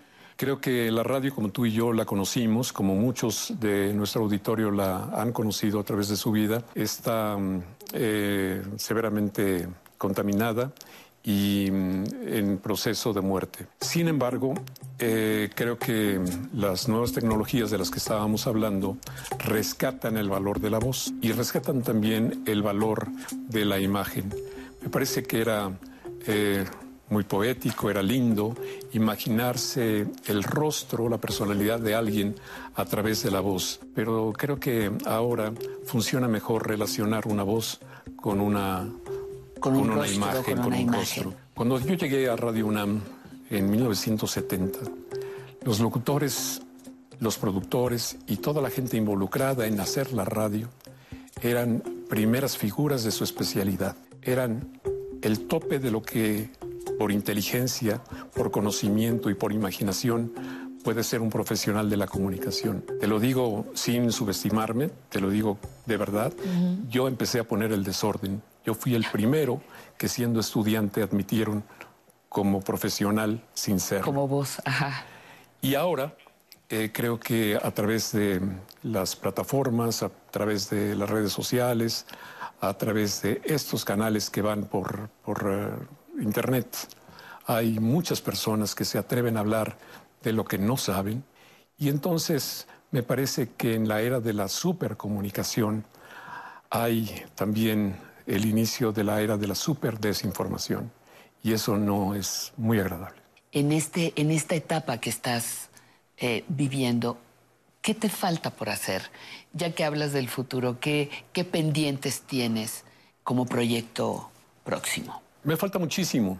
Eh, creo que me tomaría mucho tiempo de este programa enumerarte mis proyectos. Dime dos importantes. Mira, eh, la responsabilidad del padre no termina nunca.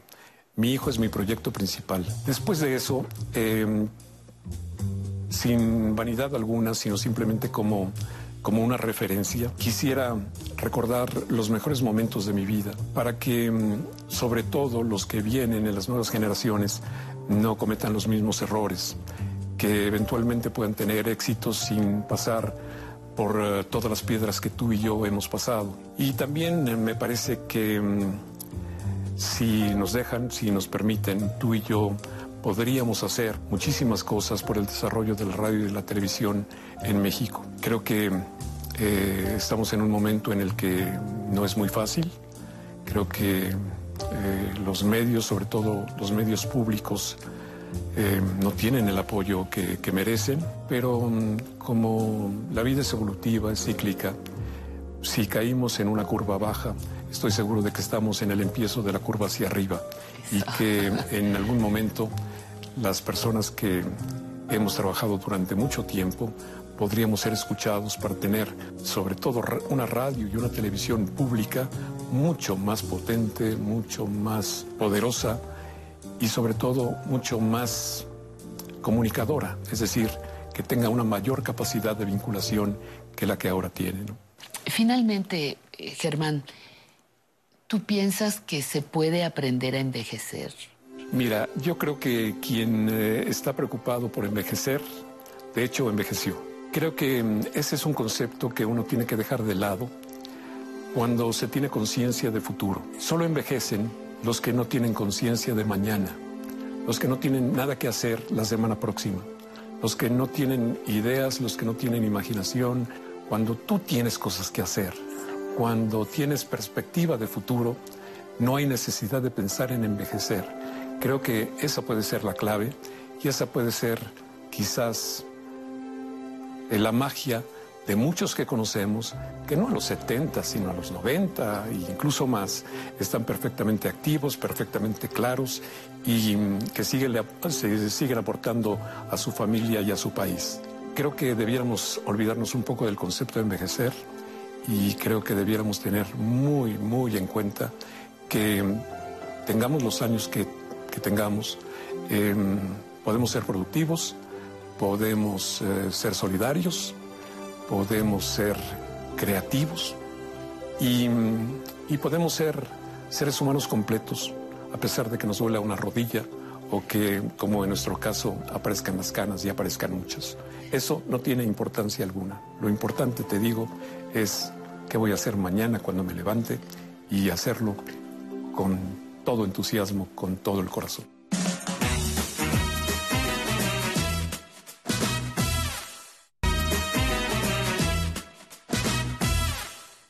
Hey, ya estamos aquí en la tercera hora. Ya ve qué rápido se va. Yo le invito a que no se pierda la tercera hora porque si llegó hasta aquí, la información que sigue va a ser muy importante para ustedes. De México al mundo, jitomate y tomate.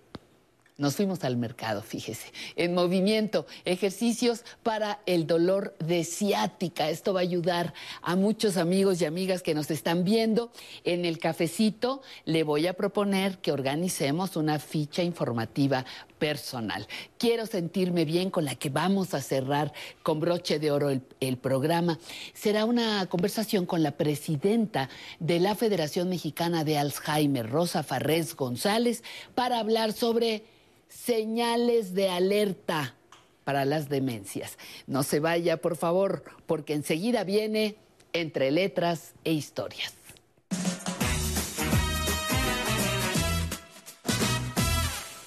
Y qué privilegio contar con la presencia de María Amparo Labastida Romo, periodista y socióloga, compañera de escuela, compañera de vida, y nos reencontramos después de muchísimo tiempo con un trabajo que, que aborda un tema poco grato, pero necesario. Exacto. Ah, difícil de digerir, pero necesario de atender. Exacto el abandono de ancianos. ¿Qué pasó en tu vida, eh, queridísima, para que esto, esto fuera motivo de un texto? Eh, desde cuando iba a la universidad, en la Avenida Revolución, está el asilo Mundet sobre la Avenida Revolución. Ahí me impactó mucho una tarde que iba pasando un adulto que estaba ahí, que se agarraba a las rejas y decía, déjenme salir, déjenme salir, me quiero ir. Pues ahí fue todo un episodio, llegaron, no, tiene que entrar, tiene que estar, no puede salir. es, ¿verdad? Es que no sé nada de mi familia. Entonces me decía el señor, pues es que aquí los dejan. ¿Qué, familia ni qué nada? Ok, ya después empecé, quise estudiar una maestría en sociología para saber un poco qué, qué pasaba. Y entonces ahí eh, me enfrenté con el tema del abandono de los ancianos en las calles de la Ciudad de México. Ok. Muy fuerte para mí. Dije, no, ¿cómo puede ser? Sí, este, el doctor este que me, que me comentó, el doctor López Fuentes, que fue de los que trajo los primeros albergues, que son copia de los llamados shelters, que son lugares de pernocta nada más para gente en situación de, calle. Muy de moda en países donde hace mucho frío, como Estados Unidos. Eh. Entonces él me dijo, hay gente que la dejan en la calle, en la villa, fuera de la catedral, en cualquier lugar, en un mercado, en un sitio público, y ya no regresan a buscarlos. Dije, ¿cómo puede ser? ¿no? Y pues gente de toda, mujeres, es como de su edad. Yo, ¿qué? ¿Cómo? ¿Cómo que, yo? insinúa. insinúa. Y, este, y le dije, ¿qué lugar es eso? Entonces me dijo, ¿quiere ir un día conmigo a Plaza del Estudiante? Allá hay un albergue. Y le dije, bueno, está bien. Entonces ya llegamos un día, al otro día ya llega una policía, una patrulla, porque cuando te dejan en la calle, estás en situación de calle. Sí, entonces llega y no puedes estar ahí, te pasar la noche en un parque o ya en la villa, el padrecito habla, oiga, aquí tengo una señora que la dejaron, está toda la tarde, por favor llévenla a este lugares de pernocta, pasar la noche. Este, porque se supone que toda la familia sabe que cuando te pierdes o no llegas son los lugares que te pueden ir a buscar, estos lugares de pernocta. Pues ya llegó un señor, otra vez un señor, lo asocio mucho con mi papá y con su vejez, que es mi ejemplo de vejez, luego te comentaré. Llegó otra vez un señor, la policía lo agarró, pase, pase, pase, abuelito.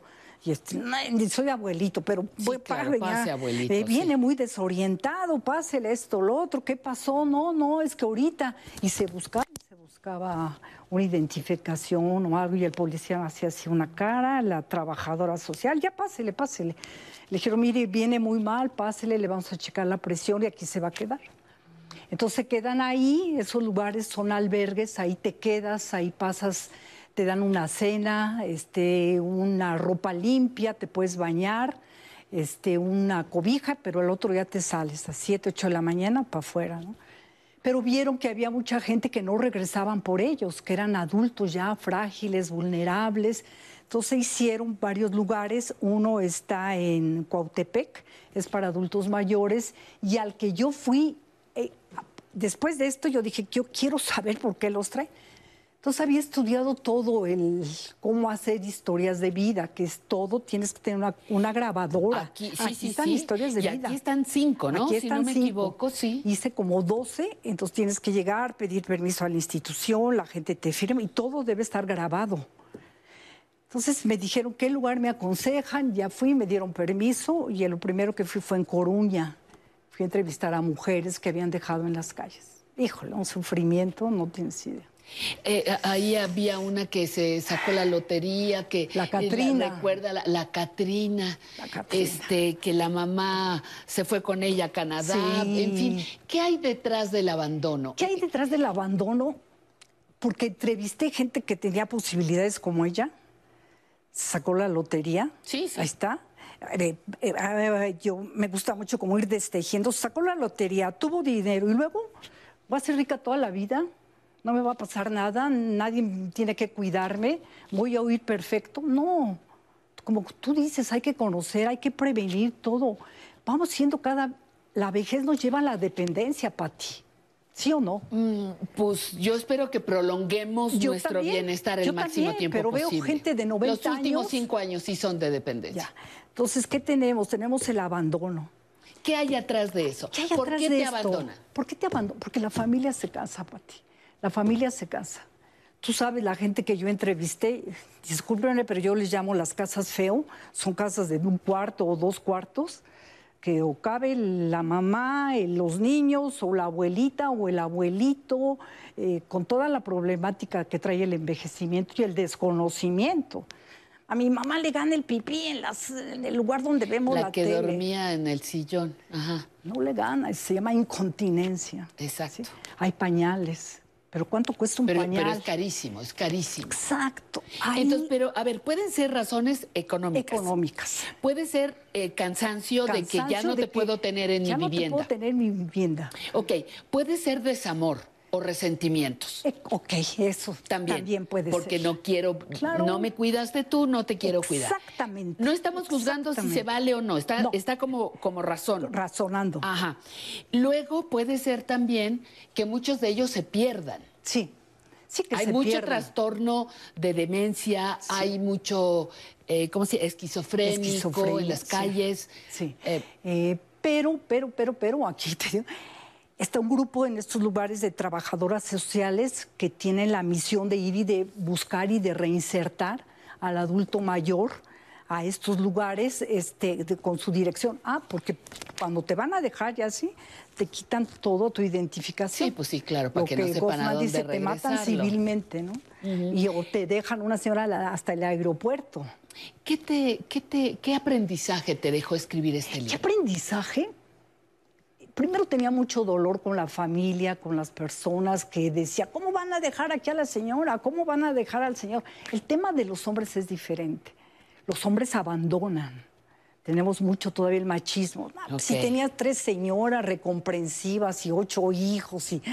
pues ya regresé, ahorita ya me cayó la diabetes y bla, bla, bla, y ya usted cree ya no me quiere. No, pues no o ya lo querían ahí, a la primera fueron y lo dejaron, le dieron vueltas y lo dejaron lo más lejos que pudieron, porque nunca, como tú dijiste, nunca te una red una red de afecto, que es muy importante ir tejiendo redes. Pero tú qué aprendes de esto? ¿Qué, propones? Porque hay todo un sistema del Estado que tiene que, desarrollar políticas públicas.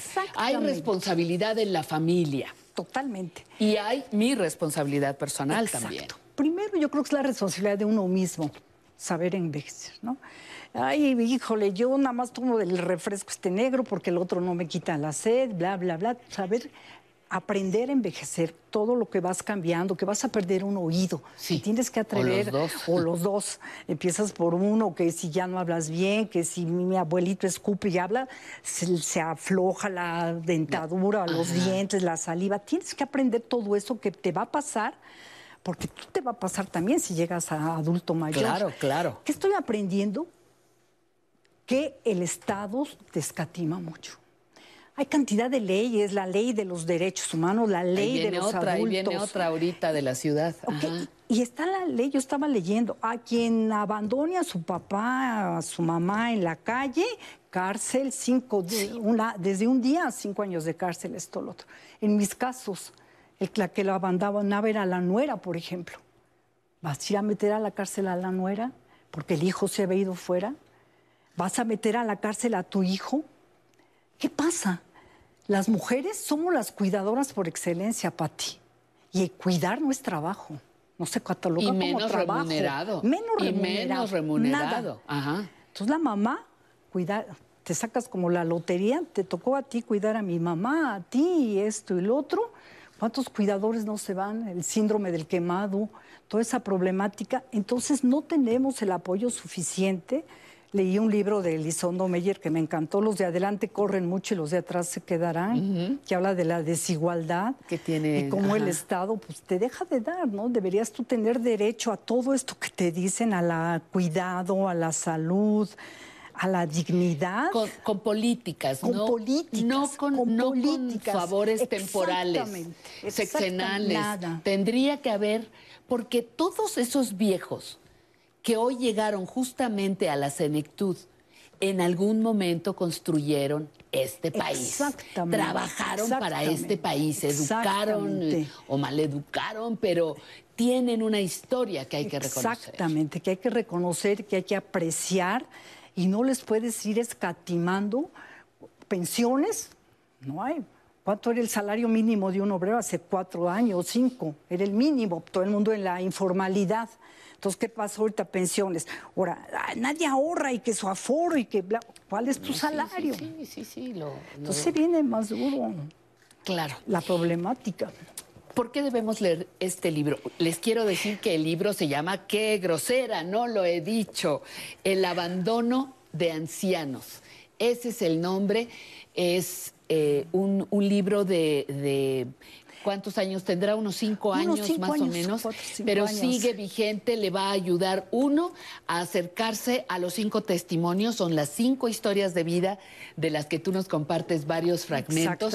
Pero también nuestra querida María Amparo da un contexto un contexto social, nos habla de el mundo está envejeciendo, la OMS nos da, eh, ¿cómo se dice?, estadísticas, Nos, nos cuentas la historia y vas haciendo una interpretación de, del fenómeno del abandono de, adultas, de personas mayores. Este, y el subtítulo, Reto de una sociedad que envejece, porque sí, cada vez va a ser más complicado.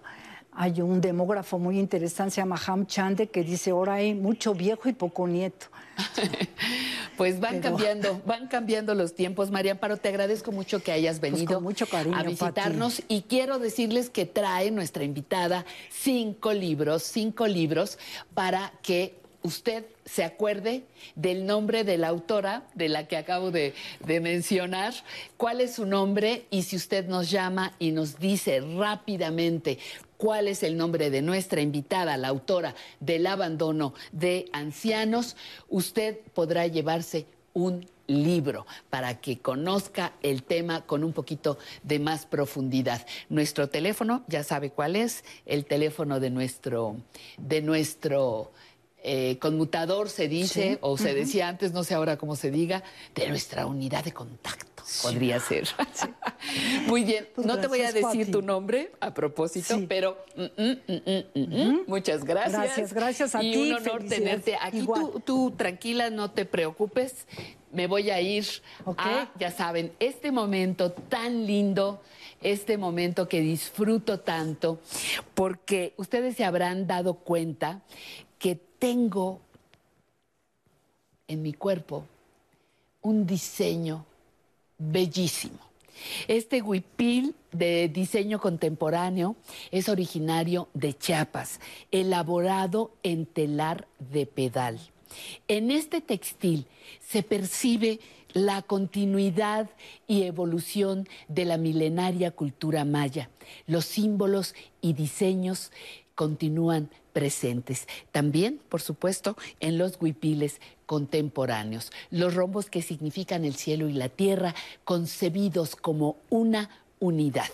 Las formas ondulantes que simbolizan la tierra florida, los elementos verticales que indican la fundación del mundo, la comunidad y su historia, y los santos que representan a los protectores de la comunidad lo complementa este collar de plata 925 con piedras de jaboncillo y del ámbar báltico. Esto, joyería de autor.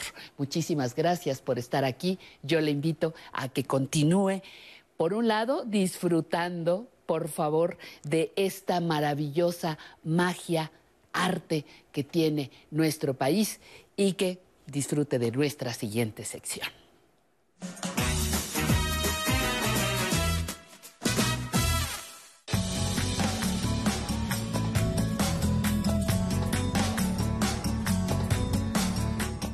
Casi todos le llamamos tomate, pero conservamos la palabra náhuatl, jitomate.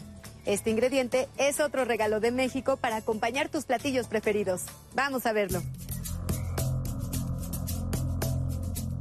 Los regalos de la milpa alimentaron a todo un imperio.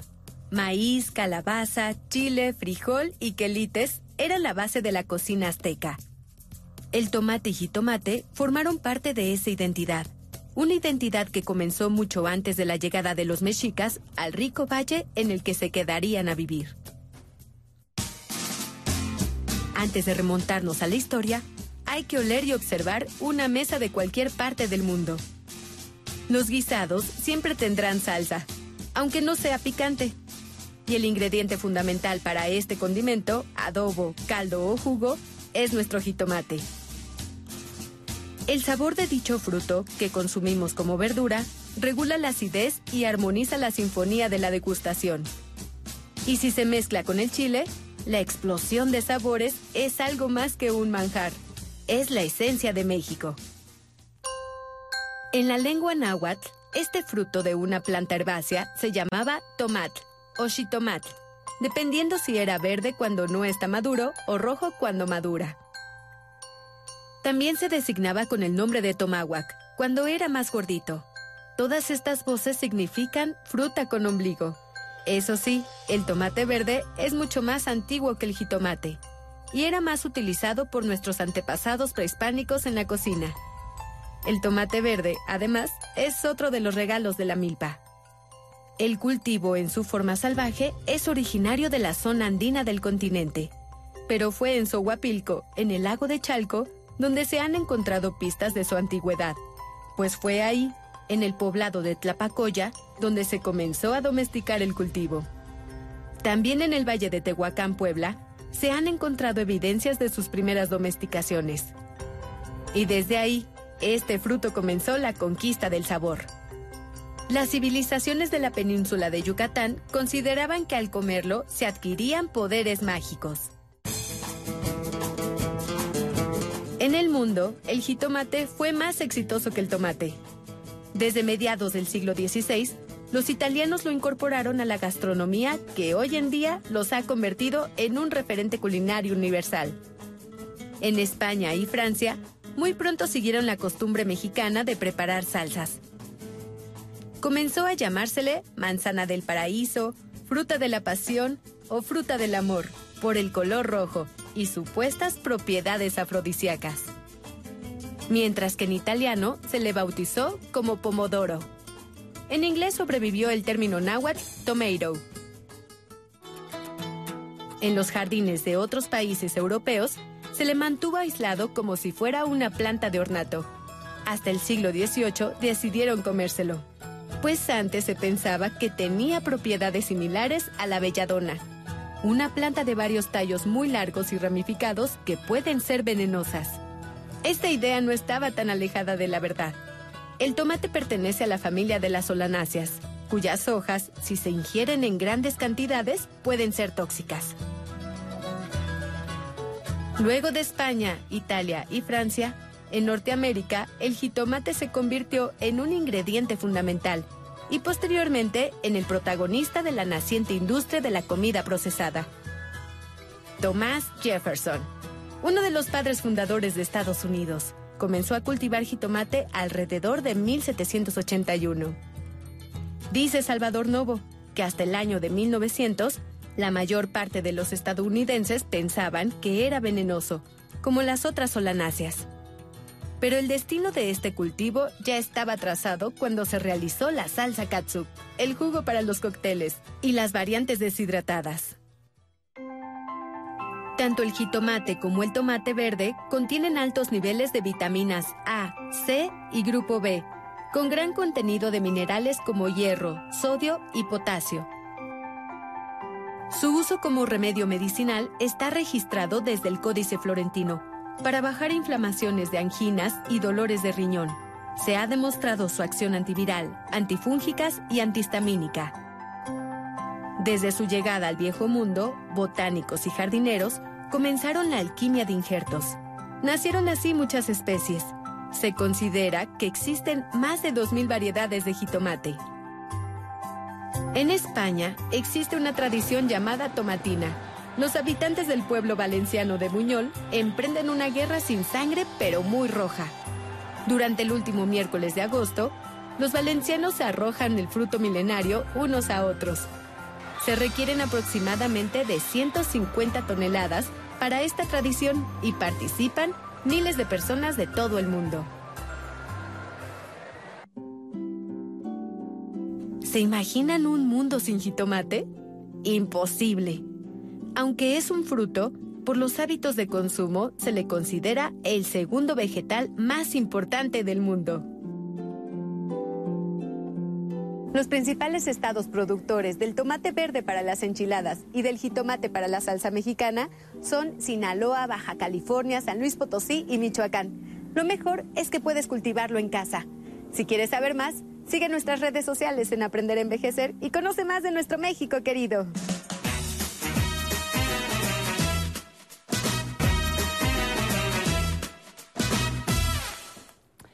¿Cómo está? ¿Cómo está? Muy buenos días. Le tengo una sección que le va a proponer un tema, ficha informativa personal. A ver qué le parece.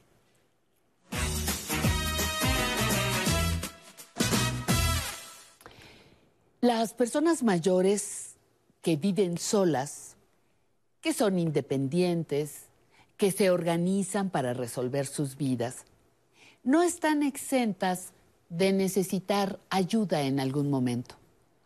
Un accidente, un desmayo, una caída, pueden requerir de un esfuerzo adicional. Por ello les sugerimos que elaboren una ficha informativa personal que contenga, fíjese, que contenga, uno, el nombre y teléfono de una persona a la que se le pueda reportar lo sucedido. Una vecina, un hijo, la hermana, alguien que pueda rápidamente ser informada de la situación. Segundo, anote su tipo de sangre. ¿Ya lo sabe? ¿Ya lo conoce? Pues lo apunta como punto número dos. Punto número tres, reporte si tiene algún tipo de alergia, algún alimento, algún medicamento, alguna sustancia en especial. Tres. Cuatro, ¿qué medicamentos consume? ¿Qué medicamentos? ¿Por qué? Porque en un caso de emergencia, a veces hay medicamentos que se tienen que suspender. A veces eso lo decide un médico, pero si el médico ya sabe qué medicamentos consume, le facilita a usted la atención a su persona. Y cinco, la referencia de la clínica o médico que la atiende y o el número de la póliza del seguro. Fíjese, puede ser la clínica, el número del médico que la atiende o su póliza de seguro, cualquiera que usted tenga. Y sexto, tenga una llave de su casa en el cuidado, en el resguardo de alguna persona de su entera confianza. Colóquela esta ficha que le estoy sugiriendo, colóquela en un lugar visible de su casa y esperemos que nunca la use. Pero si fuera necesario, la primera persona que llegue o que usted llame sabrá qué hacer y a dónde dirigirse. Esta ficha informativa personal es particularmente necesaria para casos de emergencia. No es la primera vez que sabemos de personas que se han quedado varias horas y hasta días tiradas por alguna caída o por un desmayo. Forme parte de su comunidad. Vincúlese con alguna vecina, con un vecino, alguien en quien confíe y le pueda ayudar. Forme sus redes de apoyo. Prevenir siempre, siempre será mejor que lamentar.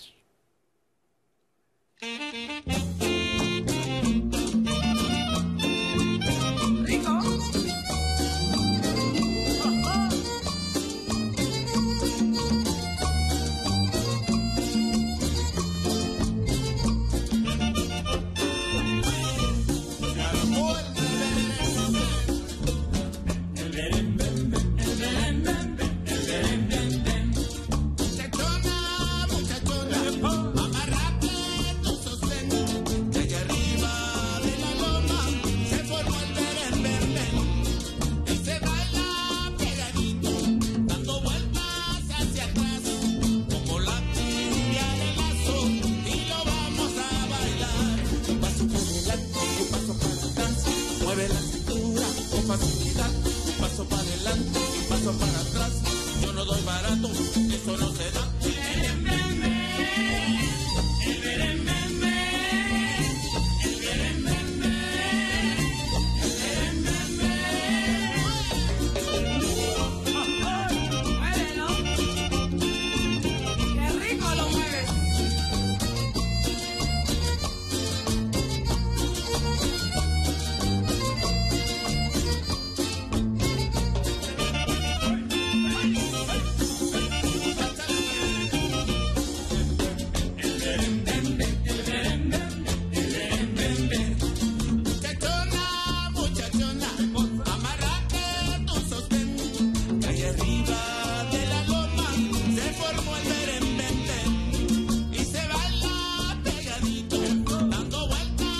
Bueno,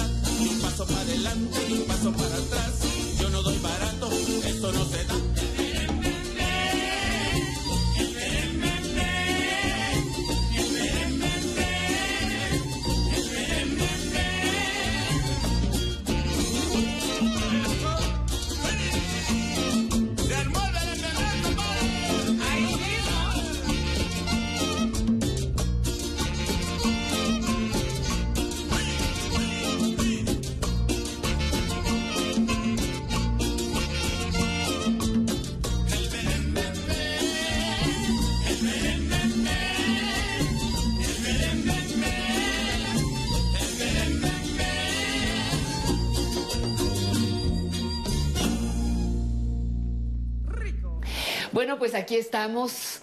Estamos para pasar a nuestra siguiente sección, porque el movimiento aquí en el programa sigue después de bailar un poquitito.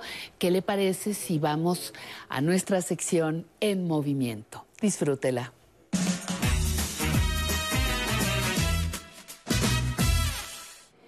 Mi querido Sensei, Buenos días. Pate, muy buenos días. Buenos días por la mañana. ¿Cómo está usted? No, ya son tardes, fíjate. Ya son tardes. 13.27, ya. Nos toca este, empezar a cerrar el programa. Y me gusta mucho la idea de cerrar con un tema como el que nos traes el día de hoy. El dolor de la ciática los deja paralizados. ¿eh? Así es, no se puede mover. ¿Y cómo me vas a hacer ejercicios si yo no me puedo mover? Ah, no hacen ejercicios, son estiramientos. Ah, estirar el nervio para que se desbloquee y se deje de comprimir, ya sea por músculo o hernia discal también. son los que generan eso. Y estos que vamos a hacer hoy nos van a ayudar para estirarnos y flexibilizar para que quede ya en su lugar, se puede decir. Oye, yo conozco dos personas que se han quedado así materialmente tirados por, no, poderse mover por la ciática. Bueno, pues no te quito más tiempo. Disfrutemos, disfrutemos de Sensei David. Muchas gracias a todos. Recuerden, vamos a empezar y como vamos a trabajar nervios, cada vez que trabajamos nervios o articulaciones, el calentamiento es fundamental. Nunca empiecen a hacer un ejercicio determinado que ustedes quieran copiar o ver en frío. Siempre tenemos que calentar. Pues vamos a empezar a calentar. Calentamiento cortito. Cuatro, cinco, hacia atrás, brazos. Uno, dos, tres, cuatro, cinco, al frente, uno. Ustedes en su casa, a donde lleguen está bien. Si me ven que yo hago hasta arriba y tú no puedes, a donde puedes, ahí debes de hacer, ¿vale? Háganle caso a su cuerpo. Si podemos menos, menos. Si podemos más, lo que puedan ustedes dar. Tu cuerpo te va a avisar y háganle caso. Dos, tres, una y una, cuatro y cinco. Pies juntos de lado, uno. Aquí mucho cuidado en subir porque el manguito rotador entra en acción y a veces ese nos duele. Y arriba. Movemos nuestra cabeza, uno, dos, todas las articulaciones tenemos que lubricarlas antes de hacer cualquier ejercicio. Y ahora que vamos a hacer ciática, que es un poco delicada, tenemos que estirar bien todos nuestros ligamentos y articulaciones. Cuatro y cinco. Palma atrás, palma al techo, un jaloncito uno, que vamos a necesitar estas estiradas. Cuatro, cinco. Importante, palma hacia el techo no hacia su cabeza, ¿vale? Cuatro y cinco círculos, uno, vista atrás, uno, tres, uno, cuatro y uno y cinco. Pies juntos estiramos al frente, cuatro, cinco, arriba, dos, tres, cuatro, cinco, último al frente y vamos a balancearnos, cambiando manos, subo y bajo, estirando la cadera porque lo vamos a necesitar ahorita. Cuatro y cinco. Separamos pies. Cargo hacia un lado estirando uno. Subo talón, pierna recta. Dos. Saludos a San Luis Potosí, a Regina, Lía y a Kira que nos ven. Y dicen que estos ejercicios les ayudan mucho. Entonces, hacen muy bien en seguirnos. Cuatro y cinco. Abajo y arriba uno, dos, tres, cuatro y cinco. Ahora vamos a usar un tapetito en su cama, en la alfombra.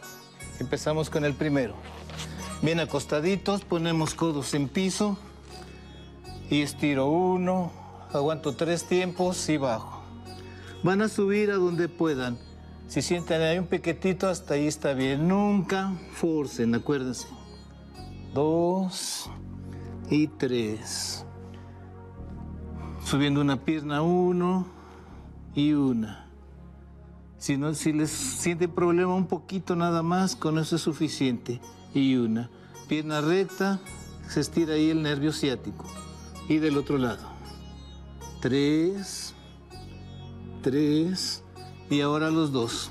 Voy a subir mis codos y a la hora de subir doblo mis rodillas. Uno. Si sube un poquito está bien. Dos. Tres. Cuatro. Y cinco. Muy bien, vamos a cambiar boca arriba. Estiramos. Uno. Y estiro. Con las piernas estiradas. Y si podemos entrelazar los pies atrás, mejor. Así como, como mi perrito cuando va a salir, si se fijan todos los animalitos, los que tenemos perrito, ¿cómo le dices vamos a pasear y cómo se estiran? Ellos son sabios, saben que van a ejercitarse y se estiran. vamos a imitarlos. Y cinco. Muy bien. Nos acostamos boca arriba. Y vamos a subir un pie y lo agarramos. Uno estirado. Uno. Donde les tiene más el dolor de ciática. Dos. Tres. Agarramos y apretamos. Cuatro. Y cinco. Ahora como estamos, mano izquierda, rodilla derecha. Jalamos un poquito. Uno. Y regreso dos, a donde puedan, sin lastimarse, importante, sin lastimarse, un pequeño lleguecito que se estire todo el nervio y aflojamos. Cuatro y cinco. Cambiamos de pie, agarramos del otro lado, rodilla izquierda, mano derecha, uno y aflojamos. Si podemos contar hasta 20, estaría bien. Cuatro, sentimos un poco de malestar, nada más sencillito. Cuatro y cinco. Y va el bueno, pie estirado, agarro por abajo, estiro mi pierna y voy a doblar la punta del pie hacia mi cara y levanto mi cabeza uno y aflojo. Estiro punta y cabeza dos. Estiro punta y cabeza tres. Estiro punta y cabeza, como se quisieran encontrar. Cuatro y cinco. Hacemos de los dos pies. Ahora sentadito, ponemos nuestro pie en el otro lado de la pierna. Cruzamos la pierna como hacen mucho las mujeres que, debe, que no deben de hacer, cruzar la pierna, porque muy elegantes. Si no la podemos cruzar, la acercamos y la pegamos. Lo importante es que cuando está aquí cruzada, giro hacia atrás uno y regreso. Cruzo dos y regreso juntamos, lo importante es girar atrás que se estire. Cuatro y cinco. Y con este, fíjate cómo me puedo parar. Vámonos, y arriba. Vámonos. Oye, hay tantas cosas que no deberíamos hacer. Ahorita que dices no cruzar la pierna, uy, me lo dice usted 300 años después. Tacones, Los tacones. sobrepeso, mm. todo el día café, Paco. No, no debemos tomar todo el día café porque nos altera el nervio. Cuando toma mucho café está nervioso. Entonces lo que vamos a hacer nosotros es cuidar nuestra salud integralmente. Vámonos, Sensei David. Muchísimas gracias. Y aquí continuamos. No se vaya.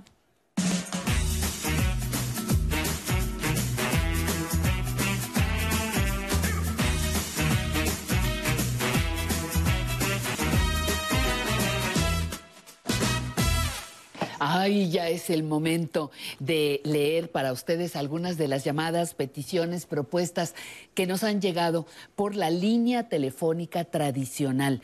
Mire, Elizabeth eh, Rambila. Eh, le agradezco mucho, Elizabeth. Dice, nos habló desde Guadalajara, Jalisco. Dice, después de 44 años de casados, mi esposo falleció este año. La viudez es una etapa muy difícil. Gracias por tocar este tema de una forma tan bonita. Yo le agradezco, Elizabeth, este comentario porque pues esa es la idea, tocar todos los temas que, que en nuestra cotidianidad nos afectan. Celebro que haya sido de utilidad para usted y le mando un abrazo un abrazo solidario. Muchas gracias por estar en nuestro programa. Juana Terán Ponce desde Chihuahua, que quiere que la saludemos por la tele. Bueno, Juana, pues ya fuiste saludada. Juana Terán, desde Querétaro, está Liznao Chavarría de la Rosa, manda saludos para Marta Yera Pérez, que es su, su esposa, y Adamasei Chavarría Yera, que sospecho que su hija están aquí en Ciudad de México. Teresa Ramírez quiere que le mandemos un bonito saludo y fíjense en dónde está ella. El programa está muy bonito, los felicito. Es un orgullo para las personas que vivimos en el extranjero ver el programa. Está en Nueva York.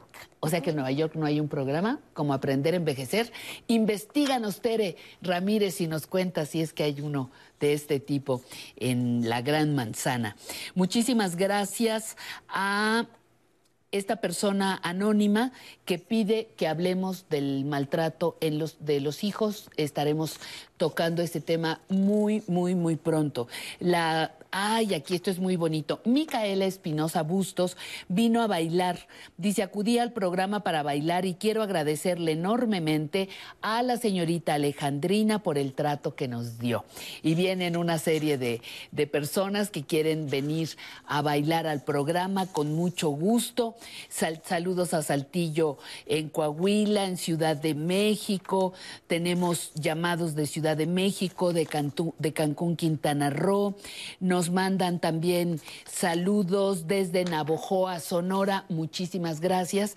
Y dejo estas llamadas para darle cabida también a quienes nos escriben en las redes. Así que con mucho gusto voy a leer para ustedes algunos de los mensajes que nos llegaron desde los, desde los más, este, los primeros. Luis Rosales, saludos cordiales desde Querétaro, siempre Politécnico, dice. Lulú Vega, saludos a toda la producción desde Cuautitlán, Izcali. María Antonieta Ochoa, buenos días, excelente programa, excelente domingo acompañados por el programa, saludos desde Tijuana.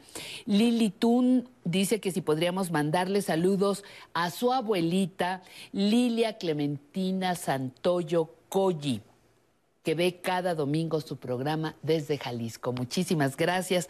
María, también tenemos otra llamada aquí de María del Rayo Villalobos. Saluden por favor a mi mamá, Lupita Serranos. Nos ve todos los domingos, lo celebramos con mucho gusto. Bernabé BSZ también manda saludos. Leti García, Dolores Mesa y pues revisaremos con mucho detenimiento todas sus comunicaciones porque los temas, las propuestas, las críticas, las felicitaciones, todo se, se revisa, se procesa y actuamos en consecuencia. Así que muchas gracias por estar aquí. Nos falta una sección para cerrar con broche de oro y agradecerle a usted que llegó hasta el final de nuestro programa. Quiero sentirme bien.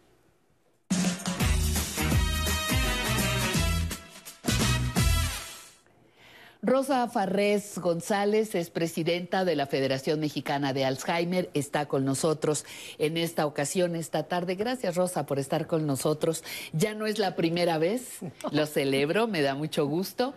Y tienes un tema que yo creo que nos va a tranquilizar a muchas personas. ¿Cuáles son las señales de alerta para pensar que la persona que quiero, que la persona con la que vivo, tiene alertas de demencia. Pati, eh, pues más bien buenas, tardes. y además muchísimas gracias por el espacio, como te dije en algún momento, gracias por darle espacio a las, a las demencias. A las demencias, con mucho gusto. En México nos hace mucha falta eh, escuchar hablar de, demencias. Yo lo que pienso es que quien se conoce mejor es la persona. Mm, una misma. Una misma.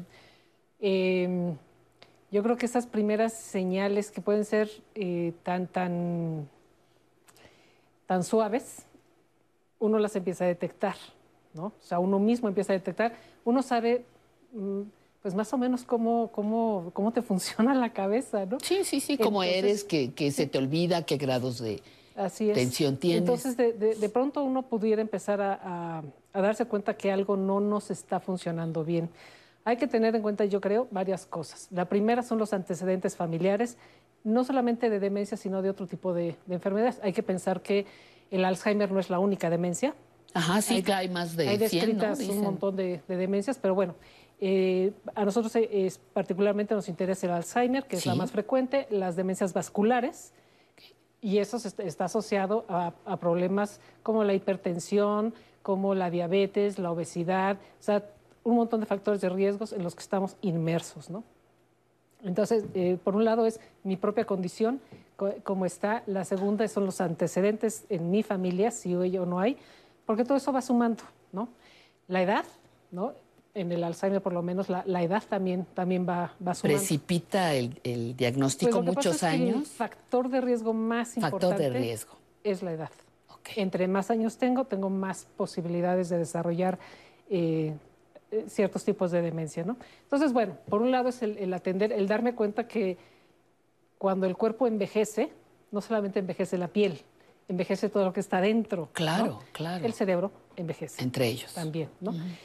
Entonces, em, cuando, cuando eh, empiezo a tener problemas en, como en mi, en mi entorno más, más inmediato, cuando empiezo a, a, a, tener ciertos olvidos, eh, que a lo mejor hay momentos en que recupero la información, pero a lo mejor hay momentos en los que ya no recupero la información. Cuando empiezo a actuar o a, desubicarme en, por ejemplo, en, un centro comercial, ¿no? Por ejemplo, esto... Al súper donde has ido, al tianguis donde has ido tantas veces. De, de, pronto de pronto se te mueve el, se te mueve el mundo, se, se, mueven los espacios y no sabes por dónde entraste o por dónde debes de salir ahora, ¿no?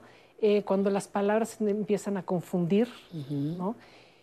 Y muchas veces alcanzamos a darnos cuenta, pero hay un punto en el que ya no nos damos cuenta nosotros y entonces empiezan a darse cuenta los de alrededor. Digamos, es un paso dos, un nivel dos. Sí. O sea, cuando, cuando yo me empiezo a dar cuenta que a mi mamá se le olvida algo que ha hecho siempre, ¿no? La clásica receta de cocina que ponen, el ejemplo. sí, la clásica receta de cocina o, este, o el camino que ha, que ha caminado siempre, de repente ya no hay regreso esto se pierde.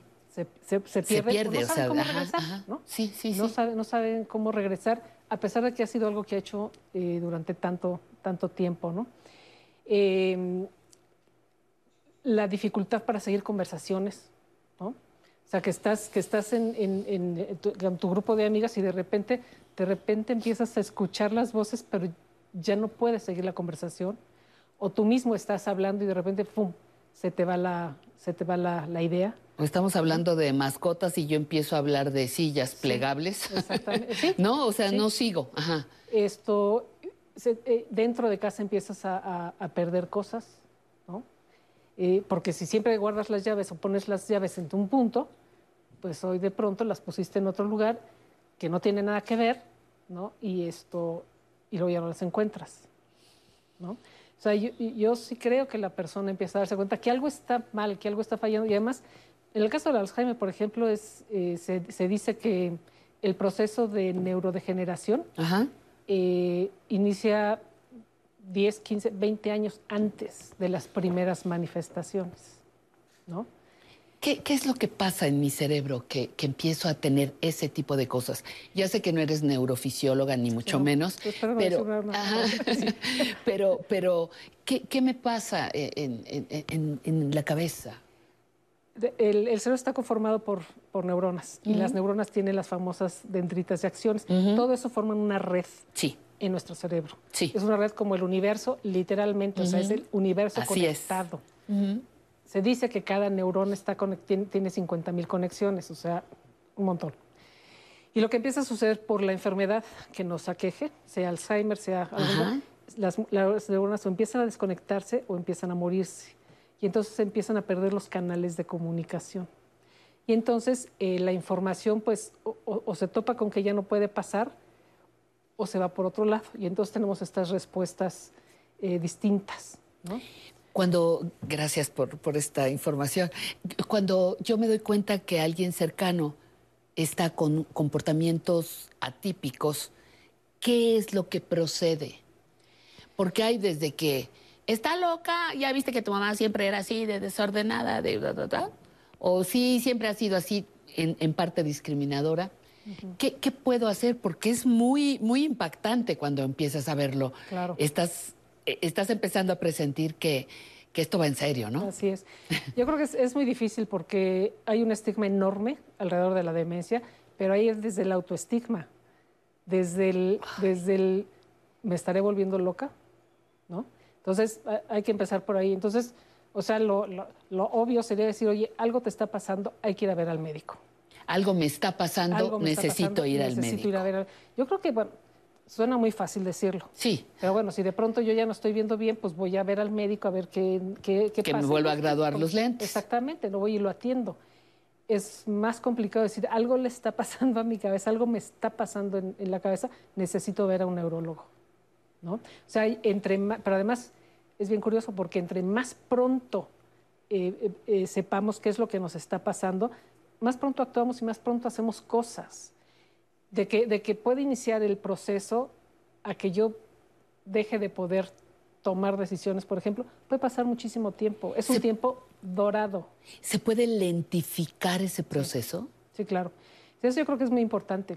Se puede, se puede lentificar. Que vaya más despacito. Sí, se puede lentificar eh, eh, trabajándolo, poniendo a trabajar el, cerebro. El cerebro. No hay cura. Al día de hoy no hay manera de curarlo, desafortunadamente pero sí se pueden hacer muchas cosas por hacer que el proceso sea más lento.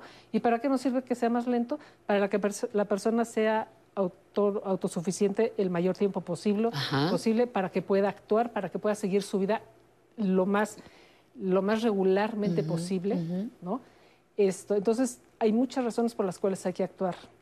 El, el asunto de, de, ya no hay nada que hacer, que eso se decía hace unos años. O sea, su familiar tiene Alzheimer, ya no hay nada que hacer, cuídelo, que no se vaya a salir porque se pierde. Eso, eso ya no, ya no es. O sea, yo sí, o sea, hay muchísimas alternativas, hay muchas cosas que hacer, pero sobre todo hay que pensar que eh, si bien no hay cura, sí hay calidad de vida. Eso es muy importante. Y hay que trabajar alrededor de la calidad de vida.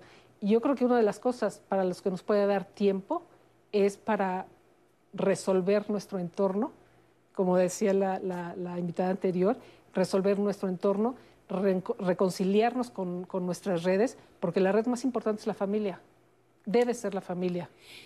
A ver, hay, hay una situación a la que se enfrentan gran número de familias.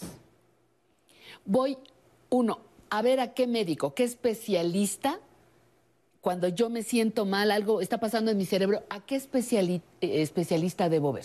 Hay que ver al geriatra, geriatra, neurólogo. Neurólogo el médico internista, neuropsicología, el, la evaluación de la neuropsicología es muy importante. Esto, y, o al psiquiatra. Neurólogo, geriatra. A mí en lo personal le voy más al geriatra porque como que vea toda la persona, ¿no?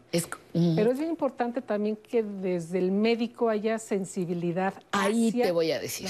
Ahí iba yo a llegar. Perdóname que te interrumpo, Rosa. Pero cuando el doctor me dice, señora, tiene demencia senil. No, Dios. Tiene demencia senil, no hay nada que hacer. No, es que te lo dice. te lo dice, tú lo sabes mejor que yo. Entonces, ¿qué hago? Uno, demencia senil, eso, ese término ya no, se usa, no existe. no existe. Lo hemos dicho muchas veces, lo seguiremos repitiendo. Entonces, ¿qué me va a decir él? Hay un problema de demencia. Se puede saber, porque te van a decir, sí es Alzheimer. Ya el Alzheimer tampoco se diagnostica nomás de una primera visita. ¿Qué debo tomar en cuenta para un correcto diagnóstico? Eh, la serie de estudios que se, que se hacen y sobre todo que el médico, el, médico nos explique de qué se trata el proceso. A lo mejor el médico no, no quiere hablar de todo el proceso y poner un, escenario muy, dramático, pero bueno, pero sí que nos explique lo que, lo que está sucediendo, lo que va a suceder y qué es lo que sí podemos hacer no enfocarse a la enfermedad y a lo que voy a perder, sino a todo lo que sí podemos hacer, todo lo que la persona sí va a poder hacer, darle alternativas. Es un cambio totalmente diferente. No es todo lo que voy a perder, sino lo que sí puedo hacer. Así es. O sea, hay que centrarse, el médico necesita centrarse en la persona, no en la enfermedad. ¿no? La enfermedad no tiene cura. Ya sabemos. Ya lo sabemos. Pero la persona tiene una vida, tiene una historia, necesita construir o reconstruir sus redes, necesitan saber qué van a hacer. Porque lo que desgasta mucho es la desinformación, la ignorancia, el, no, ver, no ver un futuro y el no ver alternativas. Y, yo fíjate que, creo que tiene un papel muy importante la manera en que te informa el médico y el diagnóstico cómo te lo da. Porque si te dice, ya tiene Alzheimer, que además el Alzheimer no, es de que, a ver, pin una, pin dos, ¿cuál escojo? Este, es que ya le dio Alzheimer, no hay nada que hacer. El, médico juega un papel muy importante en la esperanza y en el futuro. Exactamente. Exacto. Es el primer contacto. Es nuestro primer contacto. Con la cruda realidad. exactamente.